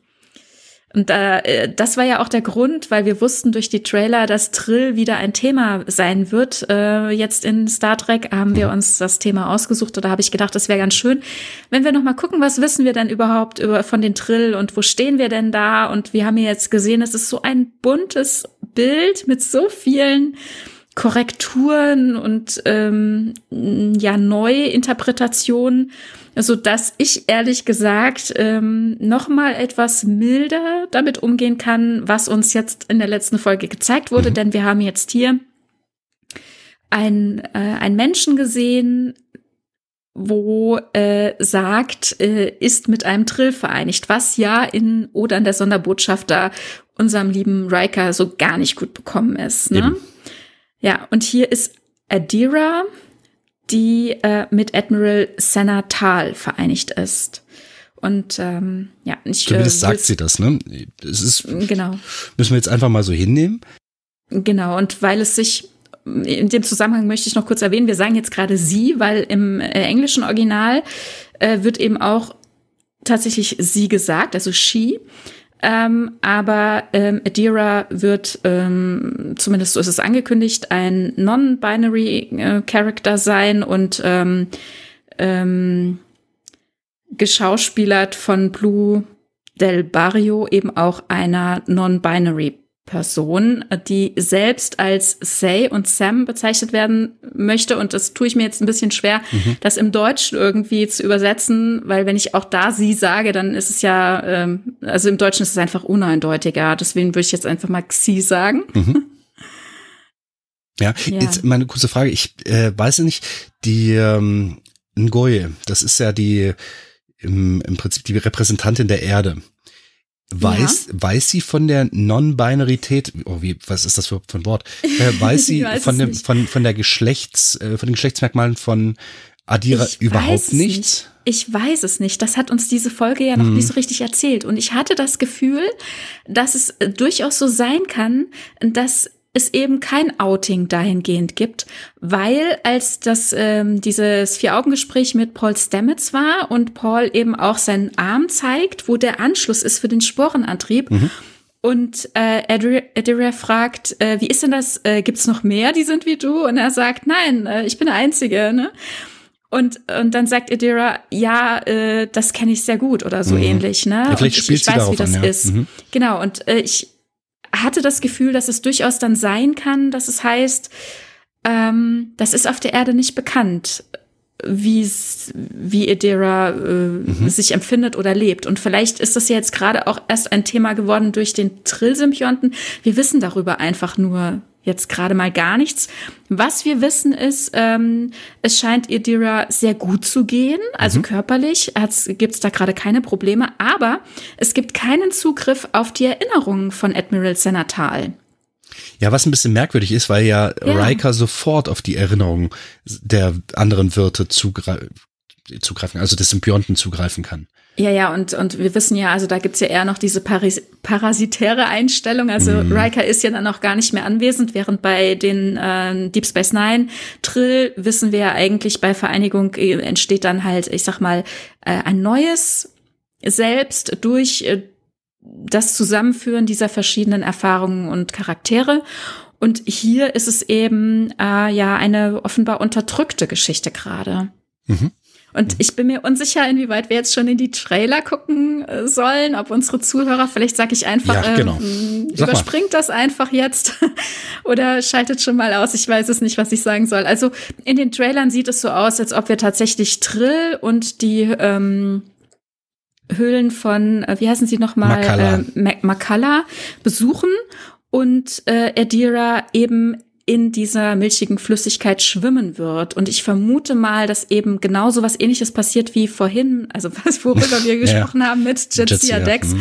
als es darum ging, Juran wieder ins Bewusstsein zu rufen. Also dass hier quasi durch Kommunikation mit den Symbionten in den Becken ähm, dass geöffnet wird, dieser Zugang. Und dann gibt es ja noch den angekündigten Trill-Charakter, den ich dann vermute als Guardian in diesem Setting gespielt von mhm. Ian Alexander, was ich übrigens, also wundervoll finde. Ich meine, natürlich ist der Name eines Schauspielers nicht ausschlaggebend dafür, eine Rolle in Star Trek zu bekommen, aber Ian Alexander ist der Name des einstigen Sohnes von Diana Troy. Mhm. In TNG das Kind, äh, erste, äh, erste Folge, zweite Staffel, als ein Energiewesen einen Lebenszyklus eines, äh, eines Humanoiden nachempfinden will und sich also in Diana festsetzt und ähm, ja, sie quasi befruchtet und sie ein Kind austrägt. Das ist Ian Alexander, den äh, ihren Sohn Nancy nach ihrem Vater. Und äh, das ist äh, also so ein lustiger Zufall, dass jetzt ein äh, ein äh, Realname äh, entsprechend auch genauso ist. Ach, das haben seine lustig. Eltern, seine ihre Eltern ähm, doch sicherlich, äh, ja, das ist gerettkonnt. die, die, die wollten ihn ich, oder sie im, im äh, also Star Trek Kosmos haben. Bei Ian Alexander handelt es sich ja um eine Transperson und ähm, die bevorzugten Pronomen sind er oder say mhm. und ähm, weiß ich nicht, ob das dann nicht ein selbst ausgesuchter Name ist. Aber ich vermute mal nicht, dass der aus Star Trek inspiriert wurde. Ne? Ja, das glaube ich auch nicht. Ja, man würde ja, ja, keinen Toten. Ah, das wäre unschön. Ja. Ne?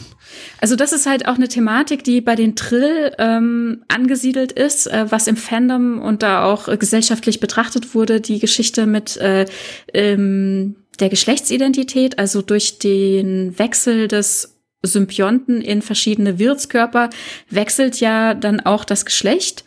Also man sagt ja nicht nur, zum Beispiel jetzt Dex darf immer nur, weil zum Beispiel der erste Wirt eine Frau war, immer nur eine Frau sein. Mhm. Es gab ja durchaus auch männliche Wirte.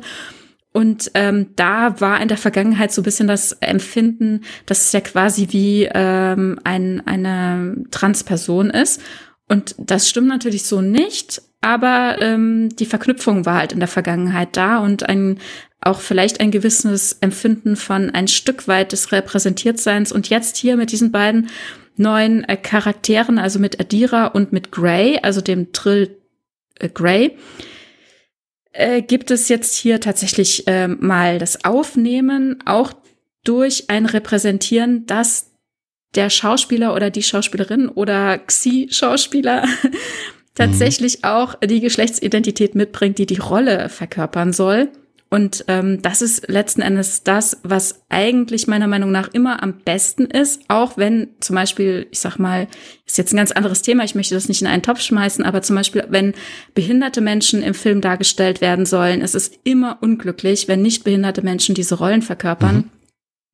Oder wenn ähm, andere Hautfarben ähm, dargestellt werden sollen, irgendjemanden anzumalen, das ist einfach ja schon mhm. geschmacklos. Und ja, ja. so ist das hier eben auch zu werten. Ne? Warum ähm, gab es denn da bisher kein Bewusstsein dafür, dass eine Geschlechtsidentität auch äh, genauso am besten dargestellt werden kann, wenn die Person, die diese Person wiederum spielt, mhm. äh, das auch mitbringt. Ne? Wobei ja, ich ja generell der Meinung bin, jetzt hier neue Wege. Ja. ja, wobei ich generell der Meinung bin, dass das Geschlecht bei der Wahl eines Schauspielers keine Rolle spielen sollte. Ähm, hm. Ist natürlich schwierig, wenn man eine Romanze, äh, wobei das ist, das gibt's ja auch äh, intergeschlechtlich, äh, auch homosexuell und so weiter. Ähm, aber ich glaube, das ist halt den meisten Leuten einfach nicht zugänglich genug und ich vermute mal, dass es deswegen sogar ja hm. immer gemacht wird, dass es deutlich ist, ah, da, da da baumt sich, Bäumer, Bäumler sich was auf. Ja, den hatte ich nämlich im Hinterkopf, ne? Da baut, da baut sich was auf und äh, alle hatten so gesagt, ah ja, okay, alles klar. Die Romanze ist vorher gesehen und die ist vorher gesehen und das ist halt schon mhm, furchtbar. Mhm. Okay, ähm, ich gehe mal davon aus, dass es diese Gründe sind, dass man äh, ich sage jetzt mal, die normalen heterosexuellen Beziehungen vielleicht, also die meisten Menschen vielleicht leichter sich vorstellen können. Das ist ein breiteres ja, ja, du hast Publikum jetzt gerade auch normal gesagt. Also normal ist, äh, was ist schon normal, ne? Aber ja, ja die hetero ähm, mit Norm meine Normativität, ich halt, genau, die, richtig, die genau. Mehrheitsgesellschaft irgendwie vor Augen hat, ja. Mhm. Und das meine ich überhaupt nicht vorwerfend, überhaupt nicht. Ja sondern einfach das, was das, was äh, also ja, was die Mehrheit der Menschen für normal hält und das ist halt leider so. Aber das, wie gesagt, äh, wir sind ja offen genug und wir wissen halt, dass es eben nicht nur darauf abzielt. Ich persönlich bin ja halt der Meinung, dass das Geschlecht bei der Wahl eines Schauspielers nicht ähm, oder überhaupt keine Rolle spielen sollte, was ja auch, ähm, wie heißt es hier mit den Zylonen, wie heißt denn? Jetzt komme ich gerade nicht drauf. Ah ja, äh, Starbuck meinst du? Genau, Starbucks. Ja, mhm. genau. Und ich, viele haben gesagt, was, was soll das denn? Ich habe gesagt, mhm. tolle Entscheidung. Super, fand ich richtig gut. Ähm, ja, einfach nochmal den Blick ähm, genau. weiten und zu sagen, warum eigentlich, ne? Ja, und warum genau. eben nicht, ne? Ja, warum eben nicht, ja. Und das ist eben auch tatsächlich an Deep Space Nine hier passiert, in dieser Folge ähm, wieder vereinigt. Also ursprünglich war angedacht, dass ähm, dieses Aufeinandertreffen äh, von jetzt ja Lenara eigentlich hätte ein Mann sein sollen. Also früher war Torias mit, ähm, wie heißt sie nochmal, Nila oder so ähnlich. Also ihr wisst schon, was ich meine. Mhm. mit seiner meine. Partnerin damals, ja. Mhm. Genau, mit seiner Frau, ne? Und dass jetzt quasi nur die Geschlechter halt getauscht sind. Also jetzt ist äh, eben nicht mehr Torias äh, Dex, sondern Jetsia Dex. Jetzt ist es eine Frau, der Dex-Symbiont und bei dem Khan-Symbionten genau auch immer andersrum. Und dann hat man sich gefragt, warum eigentlich? Also es wäre doch noch mal viel spannender, wenn jetzt da tatsächlich eine weibliche Kahn auf die Station kommt. Und dann mhm. haben sie das gemacht. Und wie gesagt, das hat ja in den USA dann dazu geführt, dass in manchen Bundesstaaten äh, die Folge nicht komplett gezeigt Wahnsinn, werden konnte. Ne? Wahnsinn, ja. echt bekloppt. Na gut.